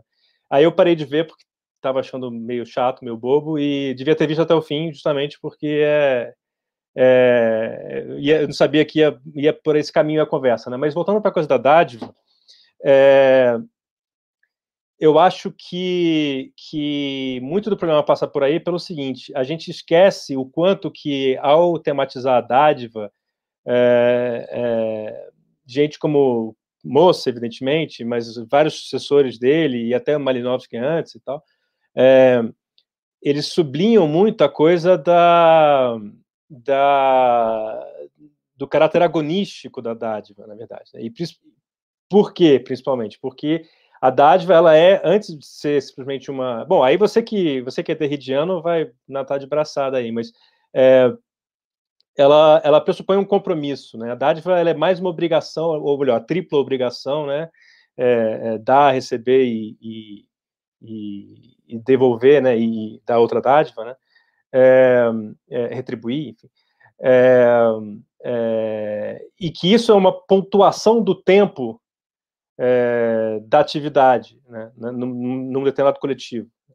É, ou seja, a dádiva existe como, como uma forma de absorver, é, dessas economias da dádiva, elas absorvem o conflito, elas absorvem a, a, a, a vamos dizer assim, o, o, os vetores contrários do desejo, do afeto e tal, né, por meio da obrigação, por meio do, do conflito, e aí não é à toa que depois, quando mais recentemente Deleuze Guattari, depois é, Lazarato, essa turma toda vai vai aproveitar isso para pensar a questão da dívida e vai fazer um, um amálgama de Moscou com Nietzsche e, e, a genealogia da moral, ou seja, a inscrição da, da dívida, da, da, da, da culpa, é, da obediência, etc, etc, etc, por meio da memória, por meio da lembrança. Aliás, essa coisa de lembrança, memória, arquivamento, é, reativação é central é, em todos esses sistemas monetários e na criptomoeda mais ainda, porque justamente blockchain é uma, é uma questão de arquivamento. Né? Aliás, se, se Hitler, que chamava a cidade de um sistema de arquivamento, tivesse visto a criptomoeda, ele teria ficado louco. Né? É, mas você, então você falou dessa coisa da dádiva, porque você foi pensar no, naquela, na, naquele momento que eu acho que toda a nossa geração, que é meio cringe, né, foi acreditou em algum momento, é, pelo menos em parte, é, talvez ingenuamente demais, tal, éramos jovens, fazer o quê? É, na ideia de que justamente Napster, Wikipedia, é, é, OpenOffice, sei lá, até o YouTube em algum momento, não sei. Ô, Diego, é... desculpa, assim, só para dar um tom mais é, de debate, não só a gente, né, mas quem a gente leu, né? É quem a gente estava lendo nessa época achava isso também, né? Assim, é muita verdade, gente é importante estava é dizendo isso, né? Vamos lembrar a, a, literatura da virada dos 90 para os 2000, enfim, sem querer atravessar você demais. É, você tem razão, você tem aquele, aqueles livros do tipo What Would Google Do? É, é, a, o Chris Anderson, né, com a cauda longa, é, nossa, mil coisas. Aí, bom, e aí você citou também, né, o Paul Mason, o, o, o Jerry Rifkin, né, sendo que no, aí depois a gente vai entender que tem toda uma economia da atenção aí e, portanto, do arquivamento, né, porque mesmo que a gente não consiga lembrar de mais nada, isso é arquivado de alguma maneira. Né, é, a terceirização da memória, que foi um tema central para o finado Stigler, né, evidentemente, toda essa questão do tempo de cérebro disponível, como, como isso eles falamos da televisão lá atrás. Né. É, é, me perdi um pouquinho aqui.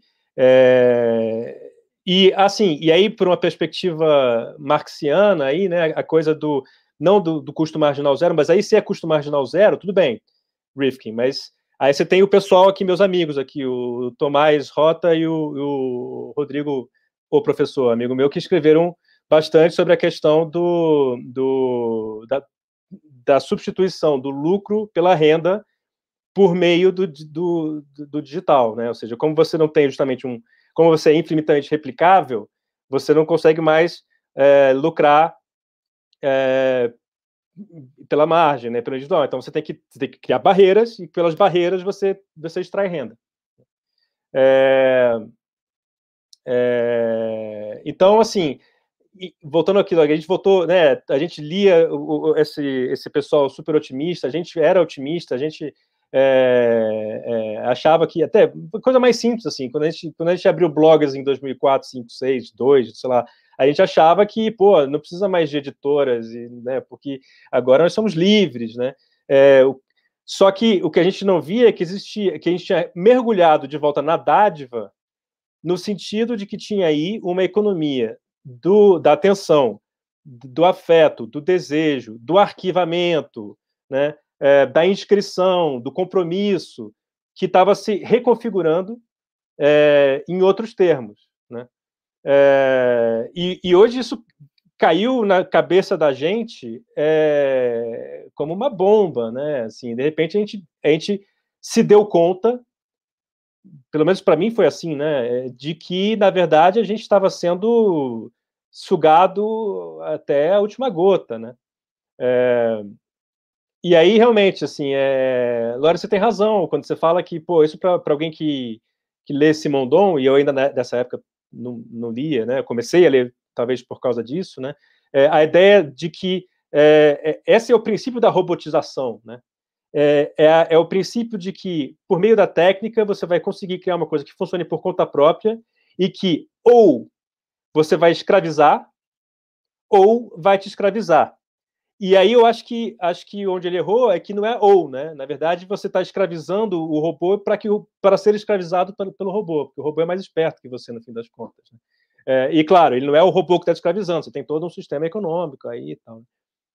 E que vai jogar a gente para que talvez seja a próxima questão, né? Que é realmente essa esse esse problema da natureza é, monetária do instrumento, né?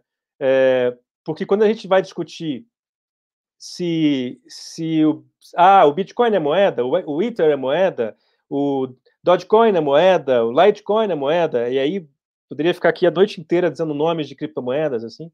É... Se a gente ficar na resposta sim ou não, a gente perde de vista que a moeda não é um, não é um objeto, não é um instrumento. A moeda é um sistema. Né? O, a, o, a moeda é um sistema monetário que é, se concentra em algumas denominações ali, que, que, que estabelece hierarquias, né? aliás, isso os institucionalistas chamam de sistema hierarquizado, justamente, né? É, mas o sistema hierarquizado ele existe para ter o sistema fracionário, que é justamente essa criação múltipla de instrumentos que vão servindo para capturar aqui e ali, né? E é aí que entra um trabalho de um cara muito interessante chamado Laurent Blanc sobre, sobre invenção monetária. Ele vai mostrar o caráter monetário de cupons de que não existe mais, né? Evidentemente, cupons de de empresas de, de, de, supermercado que tinha no jornal antigamente para conseguir fazer discriminação de preço. É, mas assim, moeda falsa é moeda? Claro que é, sim e não. Quer dizer, ela opera de alguma maneira ali é, esse, esse mesmo, essa mesma captura dos, dos sistemas desse sistema triádico monetário aí, né?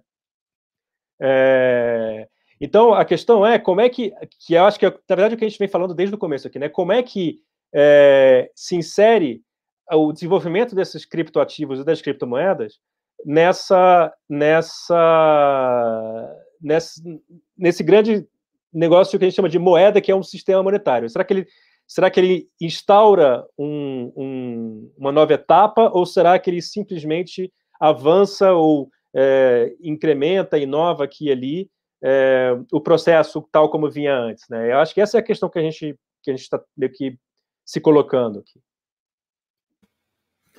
Cara, não vou aguentar, vou ter que falar. Pô, o Laurent Blanc, além de, além de capitão da seleção da França e atual treinador de futebol, ele ainda escreve sobre economia. Sensacional ainda. Na verdade, ele é sociólogo. ah, sociólogo, tá bom. Tá, Edmilson, agora o Diego levantou a bola para ti, né? Tu tem que explicar para nós agora o que, que é o como diz a galera do mercado, né? O que, que é o core da tua tese, né? Ali do que, de que o Bitcoin não é dinheiro e por que, que ele não é dinheiro. Uh, explica para nós aí. Não, eu acho que o Diego deu uma pista excelente, né? Levantou a bola e deu uma pista excelente ao dizer que é o seguinte, né? É um sistema, né? É, é dinheiro, né? Antes de qualquer coisa. E isso é importante para a gente entender uma coisa.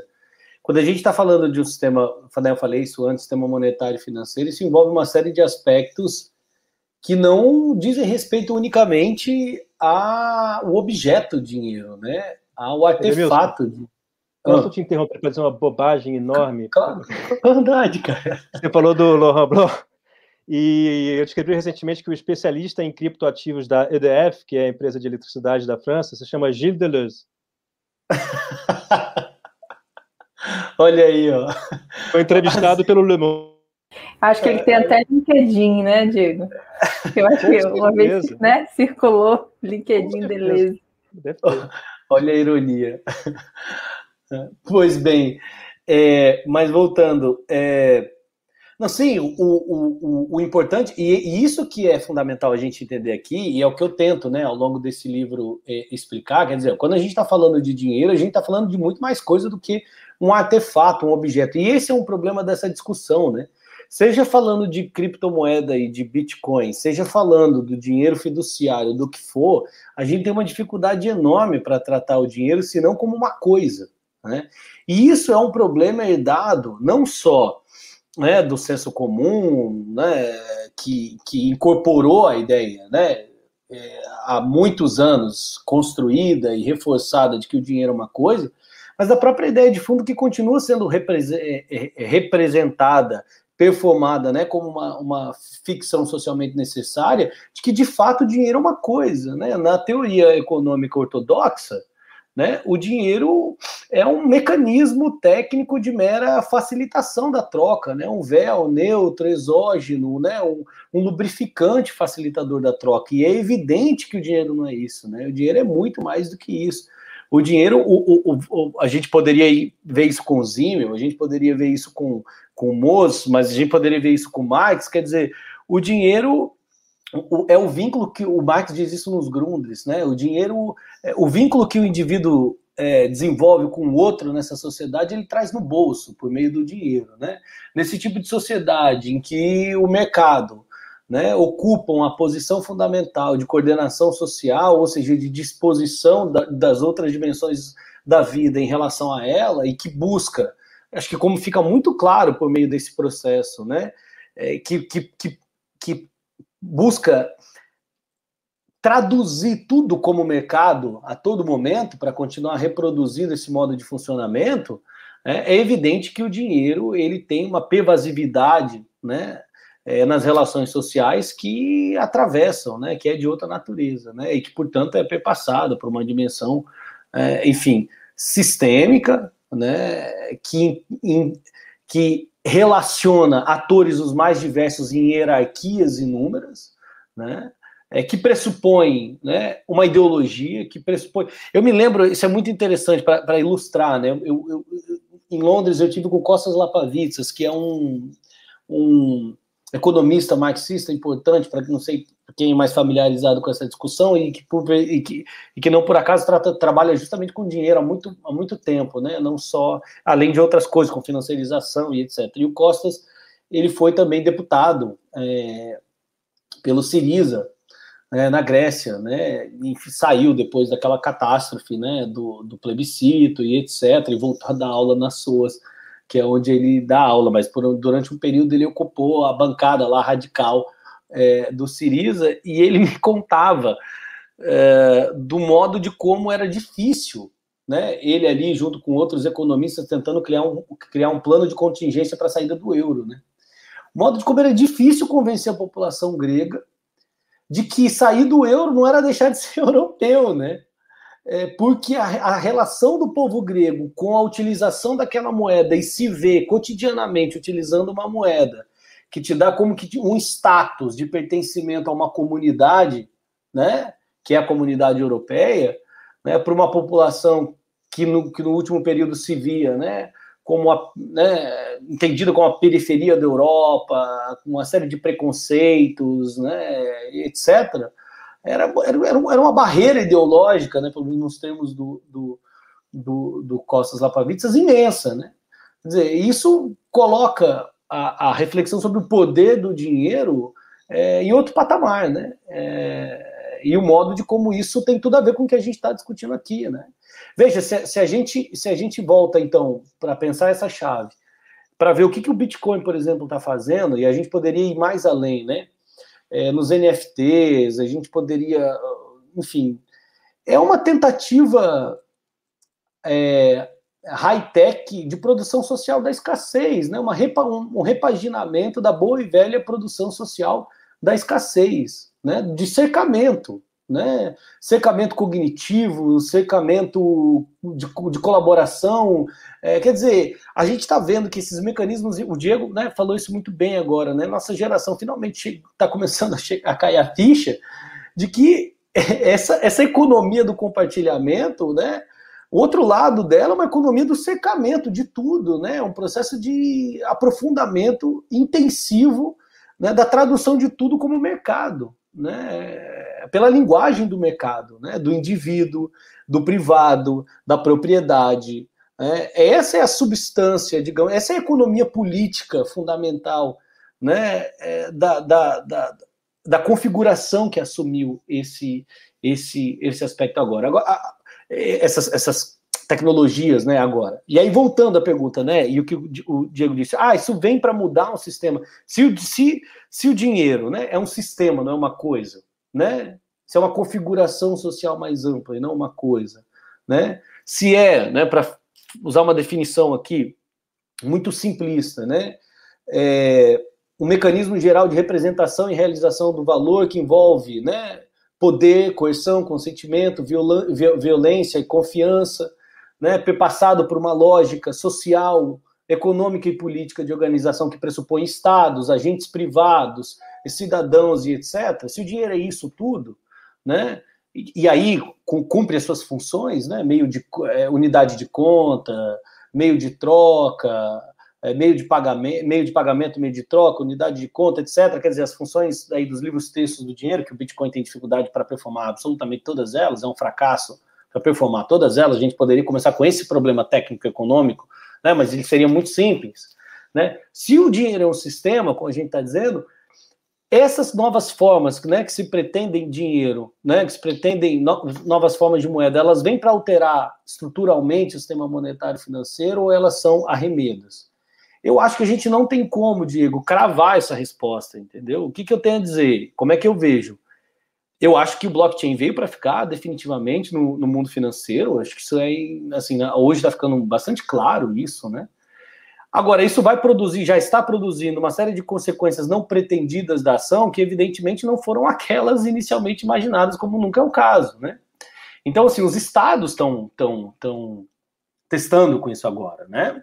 Nas, no, nos seus, nas suas moedas digitais de Banco Central, né? É, mixando aí, né? Parte de blockchain com não blockchain para tentar pensar uma forma mais eficiente possível de manter a soberania monetária e ter os ganhos, né? Que uma troca digital ou totalmente digital, poder, em parte descentralizada, pode produzir. Evidente que isso é um ultraje, né? Para a ideia inicial, né? É, dos bitcoiners ou dos, dos, dos cripto-entusiastas aí, né? É, outra coisa que a gente está vendo, isso está abrindo uma, uma pressão pela desintermediação geral do sistema financeiro, mas não só do sistema financeiro, um processo que onde o blockchain entra é para desintermediar. É, em, em, em, todos os campos, me parece. Né? Acho que a gente poderia talvez generalizar. Ela é muito, é muito, muito, muito viva essa lógica no sistema financeiro. Né? Inclusive os bancos, as grandes instituições financeiras estão aí, né? É, no malabares para tentar lidar com isso. Né? Os caras então estão se reunindo com o Banco Central, o Banco Central se reunindo com os bancos e estão se reunindo com o BIS. Pô, como é que a gente faz isso? Vamos acelerar as moedas digitais soberanas? Vamos trazer os grandes bancos para a história. Olha o Pix, né? O Pix é uma composição, é uma composição entre os grandes bancos brasileiros, o Banco Central, para se antecipar em relação aos big techs nesse campo. O que, que ia vir, o que estava em via de entrar no Brasil? WhatsApp Pay, né? E aí você imagina a base de clientes, de pessoas que utilizam o WhatsApp e começariam a transacionar diretamente por meio desse canal. Qual que é a pressão que está acontecendo então? meio, por meio desses avanços. Cada vez mais empresas de tecnologia parecem empresas financeiras e cada vez mais empresas financeiras se parecem com empresas de tecnologia, o que reforça a minha hipótese inicial da interpenetração sui generis que está ocorrendo no nosso tempo em relação a essas duas dimensões. Isso tem a ver com o processo de desintermediação. É um passo natural e necessário para o agigantamento das big techs adentrar no mundo financeiro, essa divisão do trabalho ela não cabe mais na configuração atual e é um passo necessário para a sobrevivência dos grandes bancos entrar nos serviços técnicos e de mediação tecnológica desse processo, obtendo de se tornarem obsoletos. Né? Então, a, a, a, solução de composição média, por exemplo, do Pix foi: tudo bem, você vai fazer o Pix, mas você vai ter que estar vinculado a um banco. Tudo bem, agora você pode ter, mas, mas já é uma descentralização, cara. Para pensar, já pode mais de um banco, você pode ter mais de uma chave Pix. Antes isso era impensável. Né? Você não vai pagar taxa. Os caras tiveram que aceitar que não vão pagar taxa, porque isso é uma pressão que não tinha como não sair disso. Quer dizer, você, você, dá, você dá os dedos para não perder a mão, né? Então é meio que um pouco dessa história, né? Claro que. E esses arranjos eles estão se fazendo em outros campos. Né? O Banco Central agora está discutindo aí a moeda digital, como outros países estão, fazendo também. Quer dizer, é, façamos a revolução antes que eles a façam, né? É, o Facebook veio com a Libra, né, também em larga, uma solução muito engenhosa, né, muito engenhosa. Quando eu vi aquele negócio, assim, eu já tinha escrito o meu trabalho, eu falei, uau, cara, os caras sacaram, assim, né, o que que, fizeram uma cesta de moedas que acompanham o índice, fizeram um negócio bonitinho, assim. É, mas tomaram uma porrada geopolítica, entendeu? Política e geopolítica dos Estados Unidos internamente e dos demais agentes do sistema internacional. Fala, que querido, tá doido? Uma base de dois 1,5 bilhões de usuários, você vai criar um dinheiro próprio seu, sendo uma empresa privada? Peraí, né? E aí, claro que não são só os estados agindo na razão de estado, evidentemente não, é uma concorrência também intercapitalista, em que outros agentes de outros setores, né, se juntam com parte do estado, com frações do estado, e essa guerra está ocorrendo agora, né?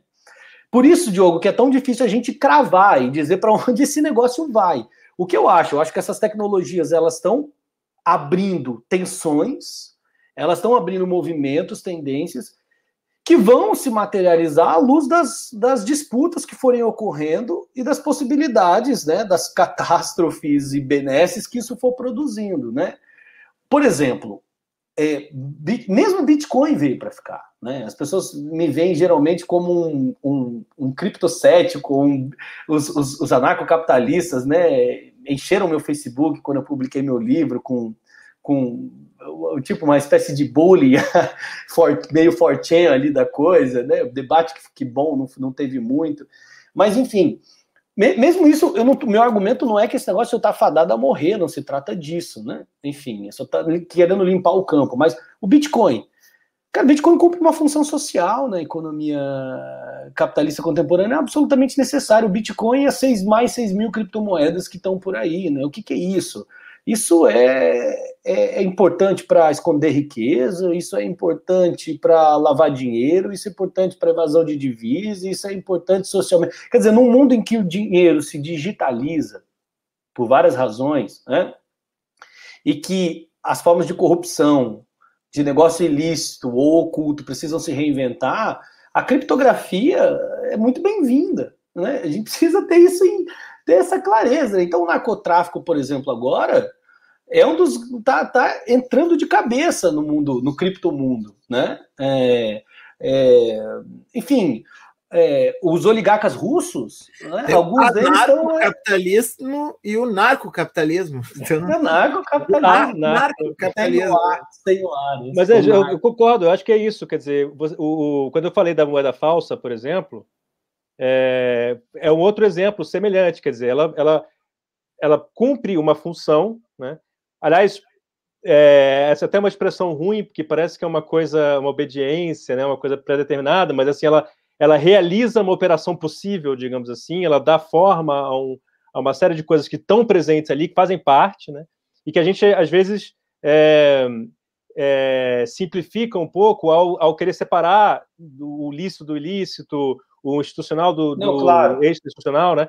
É, e eu acho que eu acho que justamente assim, a, a primeira entrada da, do que a gente tem ali é que o que a gente vê disso é que ela cumpre antes de outros instrumentos, talvez, e fornecendo é, os, os, princípios técnicos e tal, ela cumpre possibilidades que estavam surgindo no sistema por meio dessas tecnologias.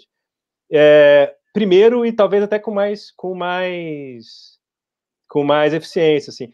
Mas eu, eu, eu queria é, muito comentar uma coisa que você falou aí, é, quando você mencionou o Libra, né? É, a questão geopolítica que surgiu aí e que mostra bem uma, uma disputa de tamanhos de poder, né? A gente fala muito do novo feudalismo, né? Por exemplo. E, e eu acho que a, a, a, maneira boa de ilustrar isso é comparar com o que aconteceu na Inglaterra no século XVII, né? quando surgiu o Banco da Inglaterra.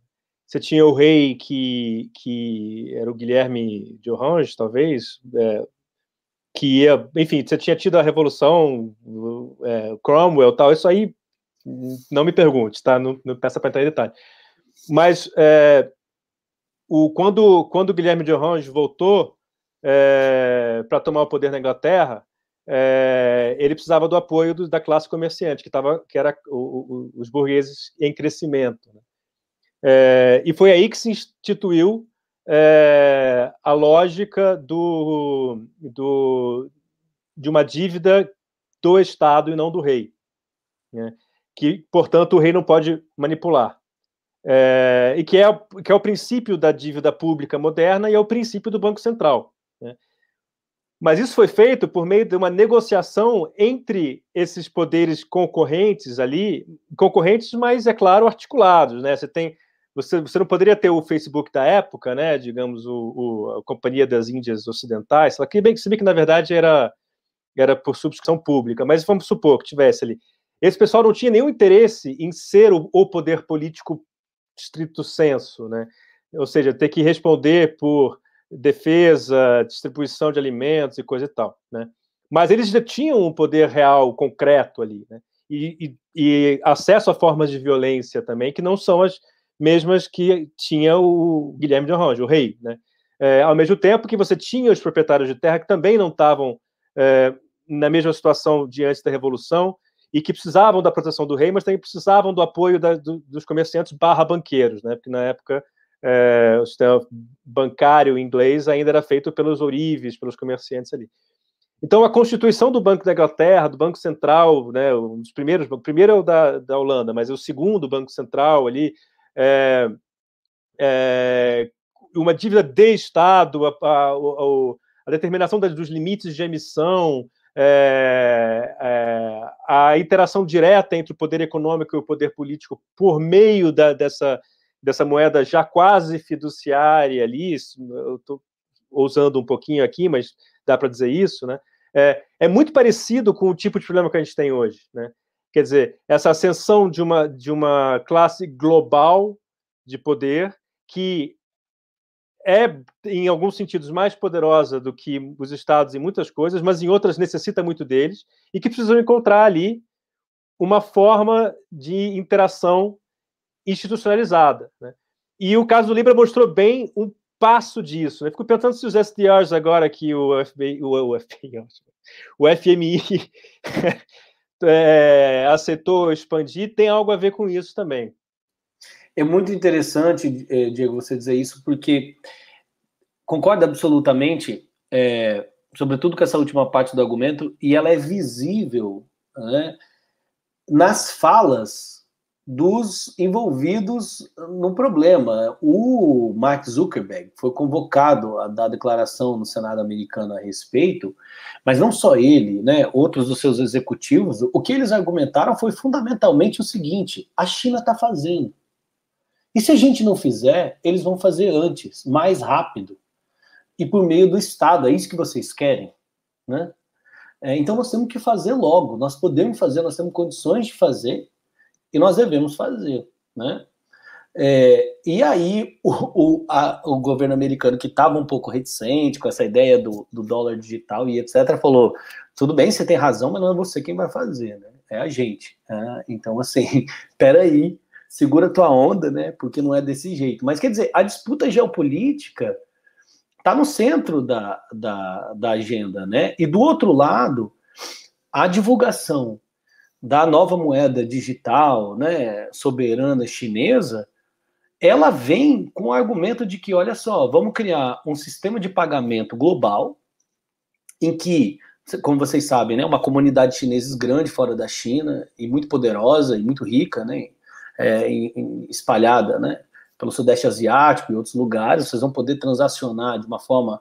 Né, vocês sabem que há um controle relativo né, da moeda na China, é praça de negociação de Hong Kong, mas você poder transacionar né, yuan e dólar, isso é controlado. Então, vamos criar uma forma, ao mesmo tempo, de possibilitar uma, uma, uma liberalização monetária e financeira necessária à expansão do poder monetário chinês de um lado, mas de outro que, que aumente nosso poder de controle e vigilância né, técnico, capaz de, de, de, de lidar com esse processo. E mais do que isso, isso foi declarado, que a gente possa fazer frente à predominância né, estadunidense no sistema monetário financeiro internacional, particularmente no sistema de, de compensação, né, é, o SWIFT, etc., que são controlados pelo, pelo, pelos americanos. E o doido disso, que esse processo vem, então a China vai dizer o seguinte: então nós vamos fazer um sistema de pagamento global, vocês podem entrar, isso vai ser uma forma de troca e compensação global da nossa moeda.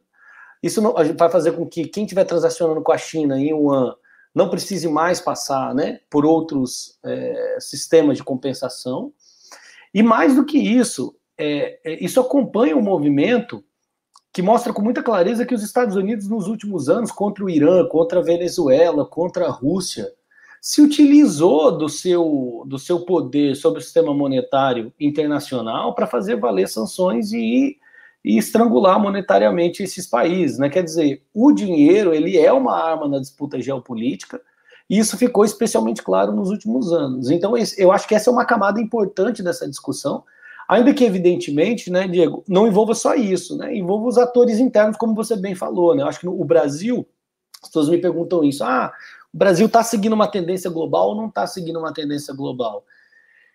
Em certo aspecto, sim, em certo aspecto, não, porque a gente tem um sistema bancário muito próprio, né? E esse sistema bancário nosso, com esses agentes nacionalmente muito fortes, com grande incidência sobre o Banco Central, abre a possibilidade para arranjos outros, né? Então você tem variedades de né, tipos de composição e, e, e, configuração regional que dependem de uma série de aspectos, é, tamanho do país, diversidades, desigualdades regionais, necessidades financeiras, tamanho da bancarização da população ou não. Então isso vai se expressar na Índia de um jeito, vai se expressar no Brasil do outro. Por isso que eu acho que também tem muito mais uma coisa da gente acompanhar como é que esse processo está se dando, ver quais são as grandes linhas de tensão que estão se colocando e investigar essa história, né? Eu estava falando das funções sociais, né? Do Bitcoin, por exemplo. De novo, concordo com você que essa não é a melhor forma de definir, mas vamos lá. Acho que é, que é ilustrativo. Quer outra muito clara para esse criptomundo todo? A função especulativa, né? Caso queira usar uma linguagem mais, é um valor de uso, né? Qual é o valor de uso desse negócio?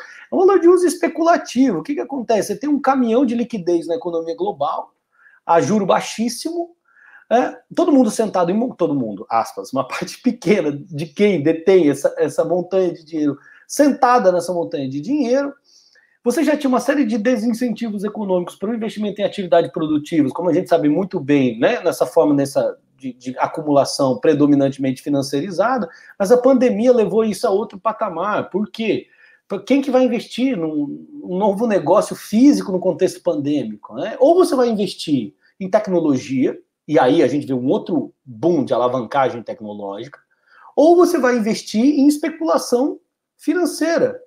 Melhor ainda se você puder investir numa combinação das duas coisas, que é um negócio de tecnologia com especulação financeira. Vá lá, tá aí a explosão, a mais uma explosão das criptomoedas e o Dogecoin lá para cima. Né? E aí a gente pensa tanto né, de humanos e máquinas e o modo de como esses sistemas estão postos, mas assim, há uma cadeia de interesse econômico organizado em torno disso muito claro. Quer ver outro exemplo interessante? O Elon Musk. Cara, peraí, o Elon Musk dá um espirro, a Dogecoin sobe, desce, o Bitcoin sobe, desce. O Elon Musk, ah, não sei se hoje eu acordei gostando do Bitcoin. Pum, cai o Bitcoin, né? Eu acho que hoje eu gosto, sobe o Bitcoin. E, mas é, o isso... é o Cristiano Ronaldo do, do Crypto World. É, então assim, mas, mas, que que, mas o que está acontecendo, Diego? É muito plausível a gente pensar que isso não é, é porque o, Elon Musk é espirituoso puramente. É porque o Elon Musk está jogando né, nesse esse jogo, né? Ele e os seus, né? Estão fazendo montanhas de dinheiro com esses movimentos, sabendo que ele é um agente de mercado que simplesmente pelo que ele fala influencia se o mercado vai para cima ou se o mercado vai para baixo. E ele fica dizendo um monte de coisa porque sabe disso né? E depois não pode, porque ele é um fanfarrão, né? tá, tá, tá, não pode ser acusado de estar manipulando o mercado. Mas peraí, né? Ele, o Bezos e uma, uma, meia dúzia foram os caras que mais ganharam dinheiro no último período na pandemia. E esse dinheiro vem da onde? Vem do quê? Dessa, dessa dupla relação entre alavancagem financeira e alavancagem tecnológica. Uhum. A relação entre essas duas coisas nesse período se faz de uma maneira muito clara e eu acho que o destino dessas tecnologias, dessas tensões que são ao mesmo tempo de poder, tensões sociais, políticas e econômicas, passa em grande medida é, é por aí. E aí eu volto para a questão da Lore, né? Desacelerar ou acelerar no meio dessa questão. E aqui encerro. Tá. É, eu acho que o, o Nick Dyford no Human Power, né, com, que ele publica com outros dois autores, tem uma imagem que é boa, e com isso, com isso eu fecho a, a, a minha fala para não ficar muito longa. Eu acho que é, se a gente está tentando em algum lugar, a estrada é sinuosa, tem hora que a gente freia para poder fazer a curva, tem hora que a gente acelera numa reta. Eu, eu acho que a gente está tá com uma dificuldade enorme para saber o que, que é curva, o que, que é reta, quando frear e quando acelerar. E aí tem muita gente falando, temos que acelerar, e se a gente acelerar full, a gente vai capotar o carro. E tem o pessoal também falando, vamos frear, quando na verdade a gente também talvez tenha que acelerar outras coisas saber o que acelerar e o que frear, eu acho que é uma questão que deve ocupar talvez o melhor das nossas inteligências do ponto de vista da organização política no nosso tempo. Acho que é algo que a gente tem tido dificuldade para fazer. Né? Eu queria puxar um último gancho, né? Vocês puxaram essa discussão macroeconômica e tal, mas na verdade, quando eu pensei nesse papo, né, eu, eu pensei da gente. Uh, a ideia, a primeira ideia que surgiu discutir cripto foi uh, quando rolou o GameStop. Né? E depois, uh, o caso lá da GameStop, né? E depois, quando deu esse estouro do NFT, né? Bom, dá para juntar duas coisas aí e trabalhar esse assunto mais genericamente. Então, eu queria fazer um deslocamento da macroeconomia para micropolítica, né? Da macroeconomia e da geopolítica para micropolítica e os processos de subjetivação, digamos assim. É, para e aí, né, se o pessoal quiser ir fazendo perguntas, se der tempo a gente lê aqui uma ou outra uh, antes de encerrar, né? É, para pensar assim sobre o significado político desses dessas ações, né? E, e muitas das coisas que vocês falaram uh, acabaram me, me, gerando várias perguntas, né? Uh, por exemplo, né, a Lori falou dessa questão da relação masculinismo, né? E, e enfim, né? Da, da, desses fóruns e tal, onde onde se, se conecta ideologicamente, digamos assim, com o Bitcoin, né? E quando a gente vai olhar os dados de fato da, do público do Bitcoin, vê que existe uma coincidência. Aí. Ao mesmo tempo, o Edmilson falou do, da questão do, da, do fracasso geracional, digamos assim, né? É, não, ele não falou do fracasso. Ele falou do. Ele falou assim, uma certa ironia, né? Que a nossa geração tem essa coisa como esse cara do Dogecoin, assim, né? Que fala, ah, pois é, né? Ganhei uma grana e tal, por aí, né? Então, o que eu queria perguntar, assim, para o que eu queria né, ver com vocês e tal, né?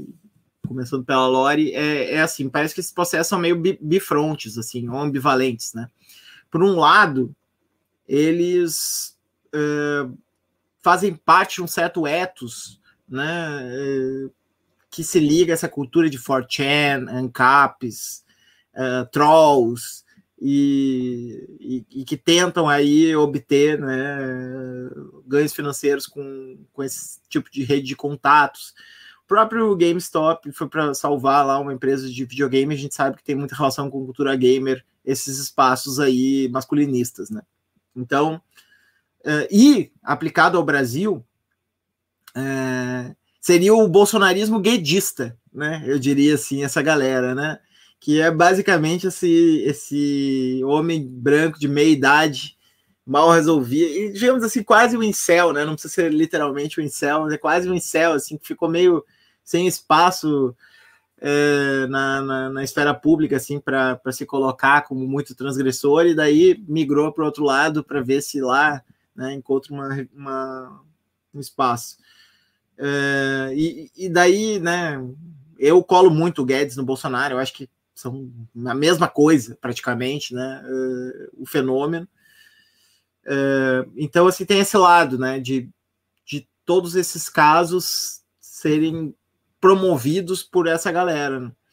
Por outro lado, eles mexeram numa coisa que, que me parece que a gente tem um pouco de dificuldade de mexer, né? Que é de promover um certo ativismo que muda a infraestrutura ou mexe na infraestrutura diretamente, né? Não é um ativismo de conscientização, né? Não é um ativismo que recorre a argumentos, não é o ativismo da consciência crítica, né? É o ativismo que está no nível uh, de fato de produzir a transformação no mesmo ato em que, em que defende uma ideia, sabe? Do tipo, não, nós vamos fazer essa moeda acontecer, ela vai valer grana e esse mundo que a gente está construindo vai começar a se materializar, né? E eu acho que a esquerda, em geral, é muito boa de defender ideias, né, e de chamar os outros de, de insuficientemente críticos, é, mas tem um pouco mais de dificuldade de produzir experimentos, assim, né, nesse sentido. Eu penso em experimentos análogos, né, fora as moedas locais, que alguns, alguns falaram aqui nos comentários, Uh, eu penso, por exemplo, no, no próprio a própria live anterior, né, que a gente fez com a Lori, que era lá o pessoal que hackeou lá os comícios do Trump, no, do K-pop, né, que foi uma coisa que atuou diretamente nesse nível, né, e também o Sleeping Giants, eu acho que, que, que vai nessa direção, né, de, de, de, de tirar, né, como é que se diz isso? Defundar, né, não sei, é, defund, né. Uh, Desfinanciar, assim, tem uma certa... Desfinanciar, né, então, uh, o que eu penso assim é que esse processo é meio, sabe, ambíguo, assim, uh, de GameStop, Bitcoin e tal, no sentido de que, por um lado, ele tem essa ideologia, digamos assim, masculinista, branca, né, de, de nerd, de 4chan, de incel, de uma série de coisas, né, ANCAP. Por outro lado, ele, ele vai nesse nível infraestrutural, assim, que eu acho interessante. Então, eu queria ouvir você sobre isso, assim. Começando pela é... Então, bom, bom, então eu vou até começar um pouco falando de do, do estudo de caso que eu retomo na tese, que é, é enfim, uma investigação sobre o, um, uma campanha que aconteceu em 2020, Defund Bolsonaro. Não sei se vocês chegaram a ver, que tem a ver com isso, né? Porque eu comecei a pensar essa dimensão das finanças globais com a relação das plataformas e como é, o que se mexe aí é nessa dimensão do crédito, né? Ou seja, você tem uma dimensão onde o crédito ele não é só uma questão financeira, ele é uma questão moral. Então, assim, você, enfim, como pessoa física, digamos, você é classificado. Então, enfim, a gente poderia falar sobre cadastro positivo, várias coisas, mas o meu foco aqui é falar das coisas que eu faço como, apesar de ter o full time tese na cabeça e, e rumo ao, ao fim, eu trabalho com isso, né? Assim, ativismo, propaganda e o que, que a gente pode fazer, assim, né, dentro do campo progressista. Então, assim, falei do defund Bolsonaro para a gente chegar no, no GameStop, né? Quer dizer, talvez antes disso, né, o defund Poli the Police foi, né, um slogan do Black Lives Matter. Então, enfim, esse, é, é, talvez essa discussão sobre é, a realidade, qual a possibilidade de você fazer um desfinanciamento da, da polícia, enfim, isso aí seria outro tema, mas o foco aqui talvez é pensar de fato essa relação do ativismo especulativo, talvez, né?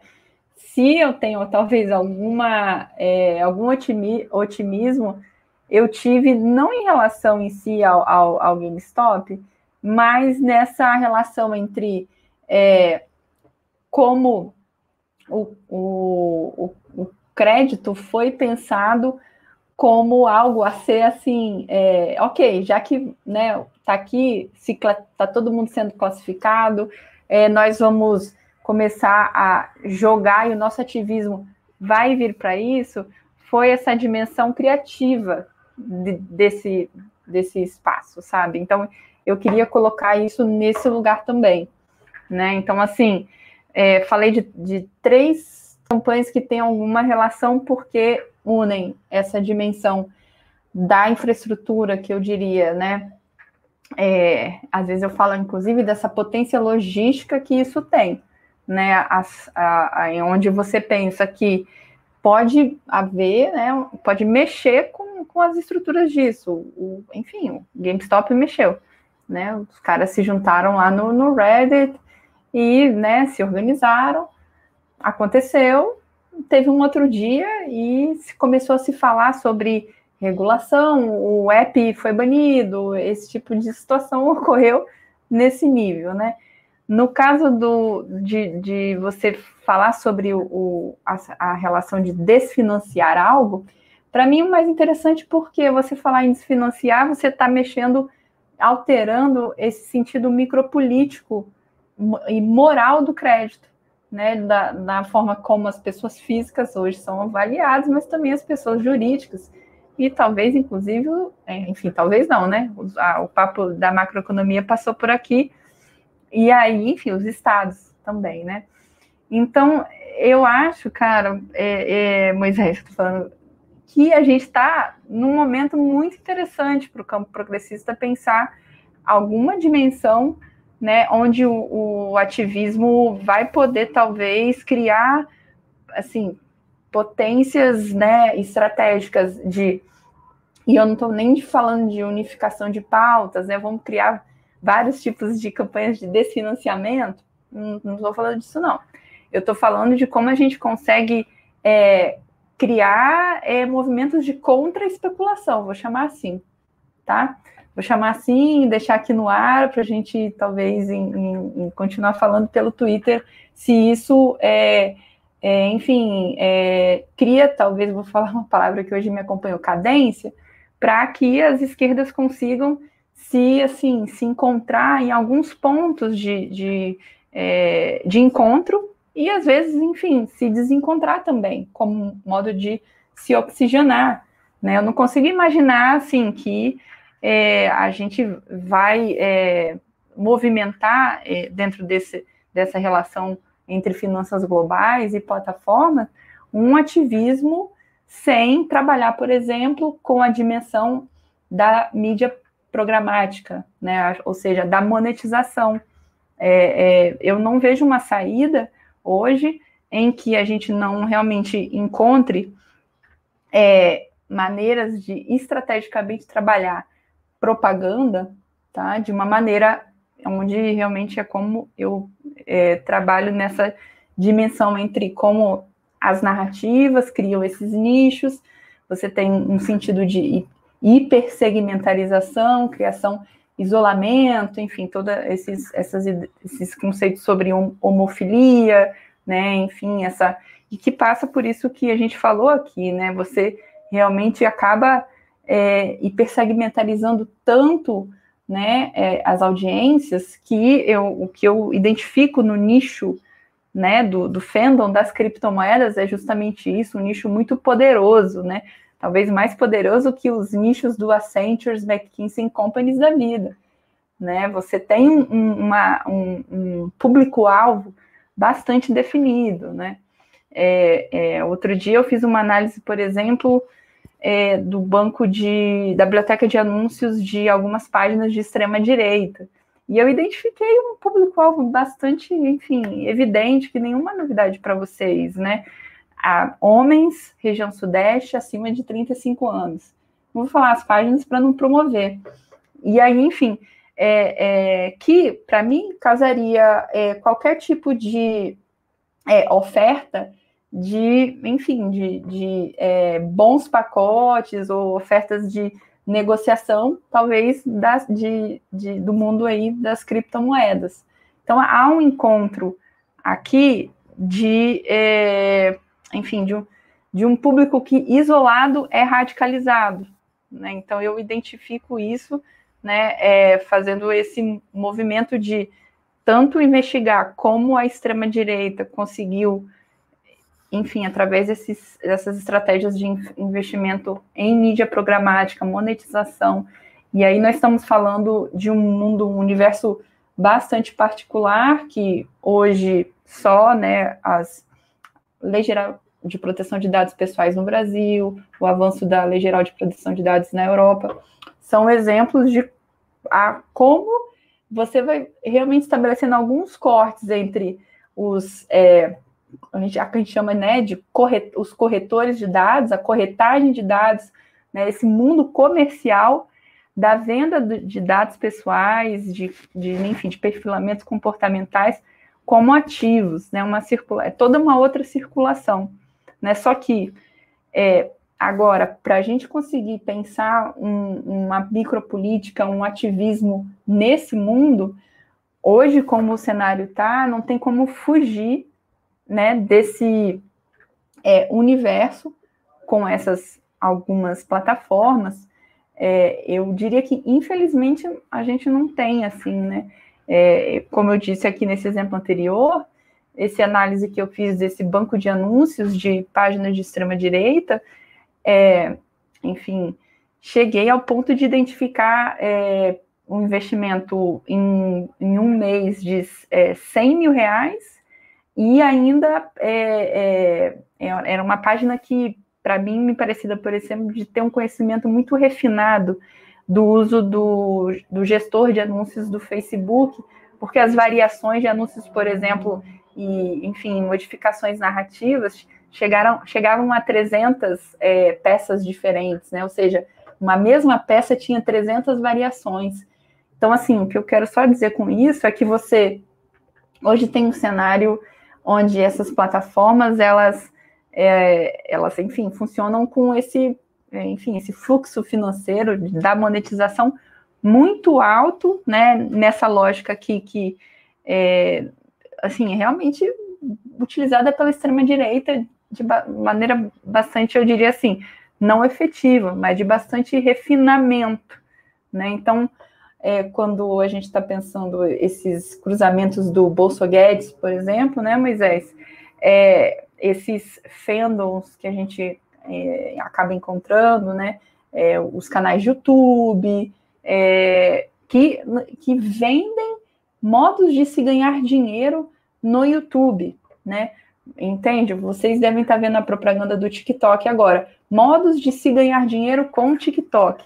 Né? Então, assim, todo, foi muito bom que né, vocês tomaram essa ideia macroeconômica com a questão da dádiva, que isso está ficando muito evidente nessa dimensão que aí eu retomo e finalizo com o Michel Fer, que tem sido uma ótima referência nesse sentido é, da especulação, né? Ou seja, você tem uma dimensão, se o, se o mercado é um lugar de troca, a plataforma é um, bom, pelo menos era um lugar de compartilhamento.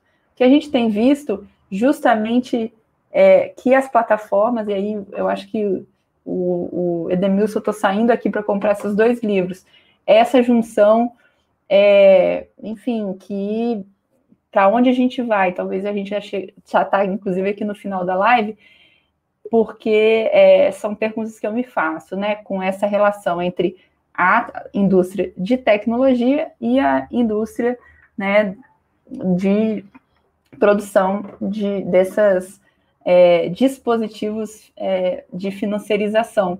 Foi um encontro que eu não sei se foi um encontro é, muito feliz para nós, Edemilson, mas aí eu passo para você enfim, eu queria, eu não sei se está acabando, mas eu já queria agradecer, porque foi fantástico o, enfim, o papo aqui hoje. Ah, eu queria agradecer vocês, foi, foi demais. É, dá vontade de continuar, assim, mas senão vai ficar muito longo. A gente pode fazer o volume 2 da, da discussão. Eu fiquei com vários. A gente nem falou do problema. A Lori falou num determinado momento, o Diego falou, o Edmilson falou, mas a gente nem tocou mais fundo na questão socioambiental. É, a gente, enfim, né, teria muitas outras coisas para para continuar aprofundando, né? A própria discussão do, do, do, dinheiro foi feita, mas com certeza vocês teriam mais coisas para trocar, né? E mas assim, a gente não pode ir até o infinito, então a gente tem que encerrar. Então, brigadão, eu sou fã de vocês três, né? Uh, o, o Edmilson eu conhecia uh, pelo Gabriel, né, nosso amigo em comum, aí, o Gabriel Tupinambá, que também é uma, uma, figura que tá, de vez em quando passa por aqui, que eu sou fã, né, a Lori, estamos sempre é, ali tweetando, né, coisas em comum, e o Diego é um amigo desde a época dos blogs, né, lá no século XVIII, na, Inglaterra do, século XVII, Inglaterra do, do Crown, lá, sei lá, né, é, que se escrevia em blogs e tal, a gente, desde aquela época, faz umas troquinhas nas análises de conjuntura e tal, de, de, de leituras né, sobre Brasil e mundo. Então foi um prazer ter recebido vocês três aqui e espero que volte. Se vocês curtiram aí do galera que está nos comentários uh, pilhando aí, elogiando, curtam, uh, sigam o canal. Eu sei que tem um pouco de vergonha desse momento, me dou mal com essa coisa de ficar pedindo curtidas e tal.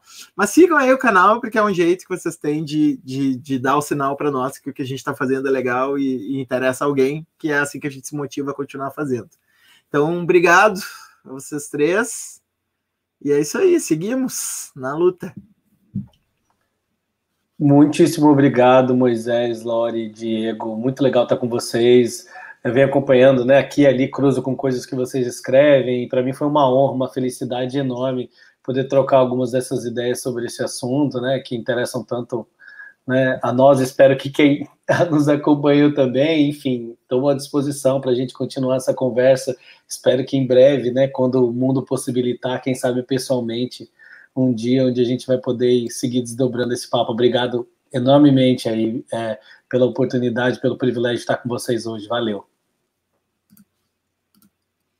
Obrigado, gente, também. Reforço tudo que o Edmilson falou. E o Moisés também, então curtam o canal, porque o trans é muito legal e a vinheta é o máximo. É, e tem muitas coisas boas de música também e tal. É, realmente, assim, eu acho que a gente tem que pensar em fazer mais, claro, porque olha só quantos assuntos surgiram também nos comentários, né? Questão de moedas sociais, moedas complementares, que inclusive, olha só como é sintomático o fato que a gente mal passou pela questão, será que criptomoeda serve como, como tecnologia para moedas sociais complementares. É como se isso fosse estivesse fora do nosso radar, né? Então tem muita coisa ainda e é muito legal estar com vocês, é, gente que eu também acompanho há bastante tempo, né? E converso sempre por escrito e, e agora estamos aqui falando de viva voz, embora não presencialmente, é claro. Eu nunca fiz esse, esse final, mas é, aproveitando que, que o Diego falou tantas vezes da vinheta, eu queria dizer que a vinheta foi feita pelo Felipe Marques na parte do vídeo e a música é do Charles Borges, né? Ambos compõem aí a equipe do Transe e, e a nossa arte é feita pelo Wilson Prata, né? Que também compõe a equipe do Transe e que sempre faz as peças bonitas aí que o pessoal elogia nos comentários. Fora isso, tem mais um monte de gente, mas que eu me lembrei agora, assim, especificamente dos mencionados. Valeu, galera. Até a próxima. Seguimos aí. Acompanhe o canal.